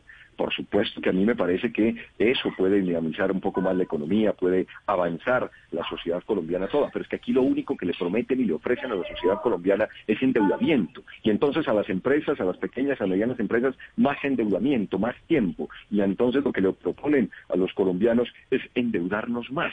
Es decir, es una lógica que, insisto, eh, carece de todo sustento y de toda base para eh, salir adelante todo como sociedad. Por eso yo insisto en que sí debe haber aquí un debate profundo entre la sociedad, entre la ciudadanía y el viejo poder. Ese es el debate que nosotros planteamos. Por supuesto, salidos de esos viejos esquemas de la polarización de derecha, de izquierda. Aquí hay que estar adelante, aquí hay que ser de vanguardia. Y por supuesto que hay que tener el criterio de sentarse con todos, de hablar con todos, pero con unas matrices absolutamente inquebrantables. Pero Esas usted, matrices ya las dije. Usted, exgobernador Romero. defensa de lo público y defensa de la gente. Usted, usted nos plantea algo, eh, desde su posición de lo que se debería eh, ejercer en Colombia y es una renta básica mínima. Entiendo que ese es el nombre que le pone. No nos queda mucho, no nos queda mucho tiempo, pero sí quiero preguntarles a los dos en de diferentes temas de manera rápida la visión que tienen al respecto y de lo que debería ser eh, y de lo que se debería hacer en esa Colombia que se nos viene. Hoy mucha gente está preguntándose, por ejemplo, el tema laboral. ¿Qué debe pasar con el tema eh, laboral? ¿Deberíamos pensar en una reforma, como dicen eh, ciertos sectores? Incluso aquí lo ha comentado eh, nuestro compañero Rodrigo Pombo. ¿Deberíamos pensar en una reforma laboral? ¿Deberíamos pensar en una reforma tributaria, que haya una diferencia en, en los tributos que se pagan en Colombia? ¿Deberíamos pensar, por ejemplo, en cerrar un poco más la economía? La gente se está cuestionando la globalización. ¿Deberíamos pensar en subir aranceles? En esos tres puntos le pregunto a usted, alcalde de Medellín, Federico Gutiérrez. ¿Qué es lo que usted se imagina? Camila, lo primero es que lo que hoy está ocurriendo pone de fondo un debate y es si todo esto generará un nuevo contrato social frente a lo que tiene que ver los derechos, los deberes y lo único que yo tengo claro con este proceso es que no podemos seguir admitiendo los niveles de desigualdad que hemos admitido en el pasado como sociedad y que esto tiene que ser una oportunidad no solo para cuando esto pase o para cuando ocurra, que ocurra la vacuna, diríamos, ¿cómo será que, cuándo será que volvemos a estar igual que antes? No, yo creo que no es volver a estar igual que antes, yo creo que es volver a arrancar como sociedad y cómo se mejora en todos los indicadores sociales, pero que sean sostenibles, que sea real, que el Estado juegue un papel y que el sector privado también juegue otro. Yo creo en la libre empresa, yo creo en el sector productivo y creo en los gobiernos que creen en la sociedad. Lo otro, mira, se plantean muchas opciones, seguramente esto traerá reformas, los tiempos no se sabe cómo serán, todavía no sabemos los impactos que esto va a llegar a tener. Lo que yo sí creo es que el país tiene hoy unas prioridades desde el punto de vista de salud y desde el punto de vista de lo social con las nuevas dinámicas sociales que se están generando. Hablar de que un país puede retroceder 15 años en superación de pobreza es una tragedia para millones y millones de personas. Hablar que solo en abril se perdieron 5.3 millones de ocupaciones es una tragedia y por eso tenemos que actuar. Educación, mira, y ahí es donde el país tiene que tomar decisiones inteligentes en en su momento. Usted se gasta la plata y la plata se va. La pregunta es en qué se la gasta. Entonces hay subsidios. Yo soy de los que creo que claro que hay que subsidiar en los momentos que se necesita. Nadie se puede morir de hambre. Seguridad alimentaria. Segundo, pero también hay subsidios virtuosos como la educación. La educación tiene que tener un vuelco completo en el país. Mira, la, educación es la única forma de superar esas brechas sociales de pobreza y de violencia. Y si, no, y, si, y si apoyamos más ese tema, es una de las formas de que el país salga adelante. Yo confío desde el punto de vista realista, siendo realista, viendo la situación tan dura que hoy tiene el país, pero también veo a Colombia como país, como uno de los países de la región que tiene más elementos para salir adelante en la crisis comparado con muchos otros países de la región. Entonces yo sí creo que tienen que haber cambios sustanciales. Pero bueno, Camila, esto es un tema que hay que ir mirando con detenimiento. Conocimos las cifras de abril, vamos a ver las cifras de mayo. Eh. Aquí el llamado que yo le, si le puedo hacer un llamado a la gente, Valeria termino con esto y es, si le puedo un llamado a la gente, yo diría, mira, aquí esto no solo ya depende de los gobiernos, los gobiernos tienen responsabilidades inmensas, pero esto va a depender de todos, depende del autocuidado, depende de esa disciplina social y de esa cultura ciudadana. Cuidémonos mucho realmente, cuidémonos mucho y cuidemos a nuestras familias. Em, de Justicia acaba de interponer una demanda ante la Corte Constitucional porque la última reforma tributaria del gobierno era regresiva. 250 beneficios tributarios, casi 30 billones en exenciones. ¿Usted estaría de acuerdo con esta demanda para declarar inconstitucional el sistema tributario que, pues, eh, según ellos, agudiza la desigualdad en Colombia? Por supuesto, acompañamos eso. Es que es la misma lógica de siempre. Es que llevamos aquí décadas de décadas hablando de lo mismo, de la gran reforma laboral para flexibilizar a las empresas y que pueda dar más empleo a la sociedad colombiana. Eso evidentemente no nos ha dado resultado. Es decir, aquí lo que se necesita es acudir a esa lógica que el que más tiene más tributa, que el que más tiene más paga. Es decir, no podemos seguir bajo los mismos preceptos, igualito como se pretende eh, otro debate, por supuesto, pero lo traigo aquí solo a colación. Se pretende derrotar el narcotráfico haciendo lo mismo que no da resultado durante 20 años y se paran con la misma pose, como si fueran eh, lo más importante en el mundo, a decirnos que así hay que acabar y que nadie se puede oponer a esa lógica de acabar con el narcotráfico mediante el glifosato. Eso es lo que le ha dado resultado. Entonces no nos pueden seguir vendiendo a los colombianos que esas reformas laborales, que seguir eh, en esa lógica es la que puede eh, salvar al país. Por supuesto que aquí lo que debería hacer el Estado, o mejor el gobierno nacional, es apalancar las empresas y no vía endeudamiento, mediante inversión directa. Aquí lo que debería hacer es garantizarle la comida a la gente, la seguridad alimentaria, ya que no podemos avanzar en soberanía alimentaria, ahí está esa lógica de los gobiernos que abrieron los mercados. Por supuesto que esto es un mundo globalizado. La discusión era si estábamos preparados o no, y nos lanzaron al abismo, ya han quebrado el campo en este país, solo pendientes de unos pocos negocios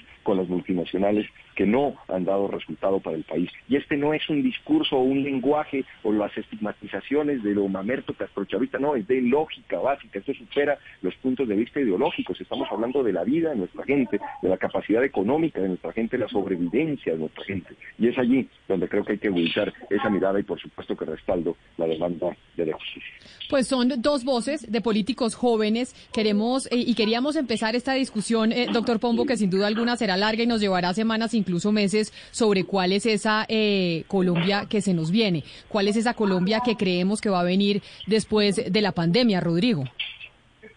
Así es, tonos distintos, enfoques distintos, principios que acompañan sus tesis de, alguna manera diferentes, pero hay dos eh, puntos que a mí me llaman poderosamente la atención porque ahí están ambos llamando a, a la unión nacional. Primero, lo que el doctor Federico hablaba de la nueva normalidad y lo que el doctor Camilo hablaba de reformas verdaderamente estructurales para el cambio. Y lo segundo, hay que acabar con el flagelo histórico de la desigualdad. Me parece que son unos buenos mensajes. Son eh, Camilo Romero, exgobernador del departamento de Nariño. Doctor Romero, gracias por, por participar, por mostrarnos eh, otra visión de lo que será Colombia y de lo que se puede hacer según lo que usted cree. Mil gracias por haber estado aquí con nosotros. muchas gracias, de verdad, a ustedes y de verdad que esto no es en blanco y negro. Aquí en Colombia tenemos una diversidad y una riqueza extraordinaria para seguir metidos en lo mismo de siempre. Se requiere innovación y en eso queremos aportar. Un abrazo y muchas gracias. Claro que sí, un abrazo para usted y lo mismo, exalcalde de Medellín, Federico Gutiérrez. Qué placer tenerlo aquí con nosotros hoy en Mañanas Blue hablando de esa Colombia que se nos viene, que seguramente tendremos muchos días y semanas haciendo ese análisis en el país. Camila, un abrazo, muchas gracias por la invitación a ti, a todo tu equipo de trabajo, que esta sea una oportunidad para ponernos de acuerdo en esas cosas fundamentales que nos unen. Todos queremos el país, así tengamos visiones diferentes, pongámonos de acuerdo y creo que hay una buena oportunidad. Un abrazo para Camilo y bueno, seguimos en contacto por acá. Muchas gracias a todos y a los que estaban escuchando también. Claro que sí, es la una de la tarde en punto. ¿Cuál es esa Colombia que se nos viene? Las cifras de desempleo nos dejan muchos interrogantes, pero no solo al corto plazo, sino también al mediano y largo plazo, porque muchas conquistas sociales que, que tuvimos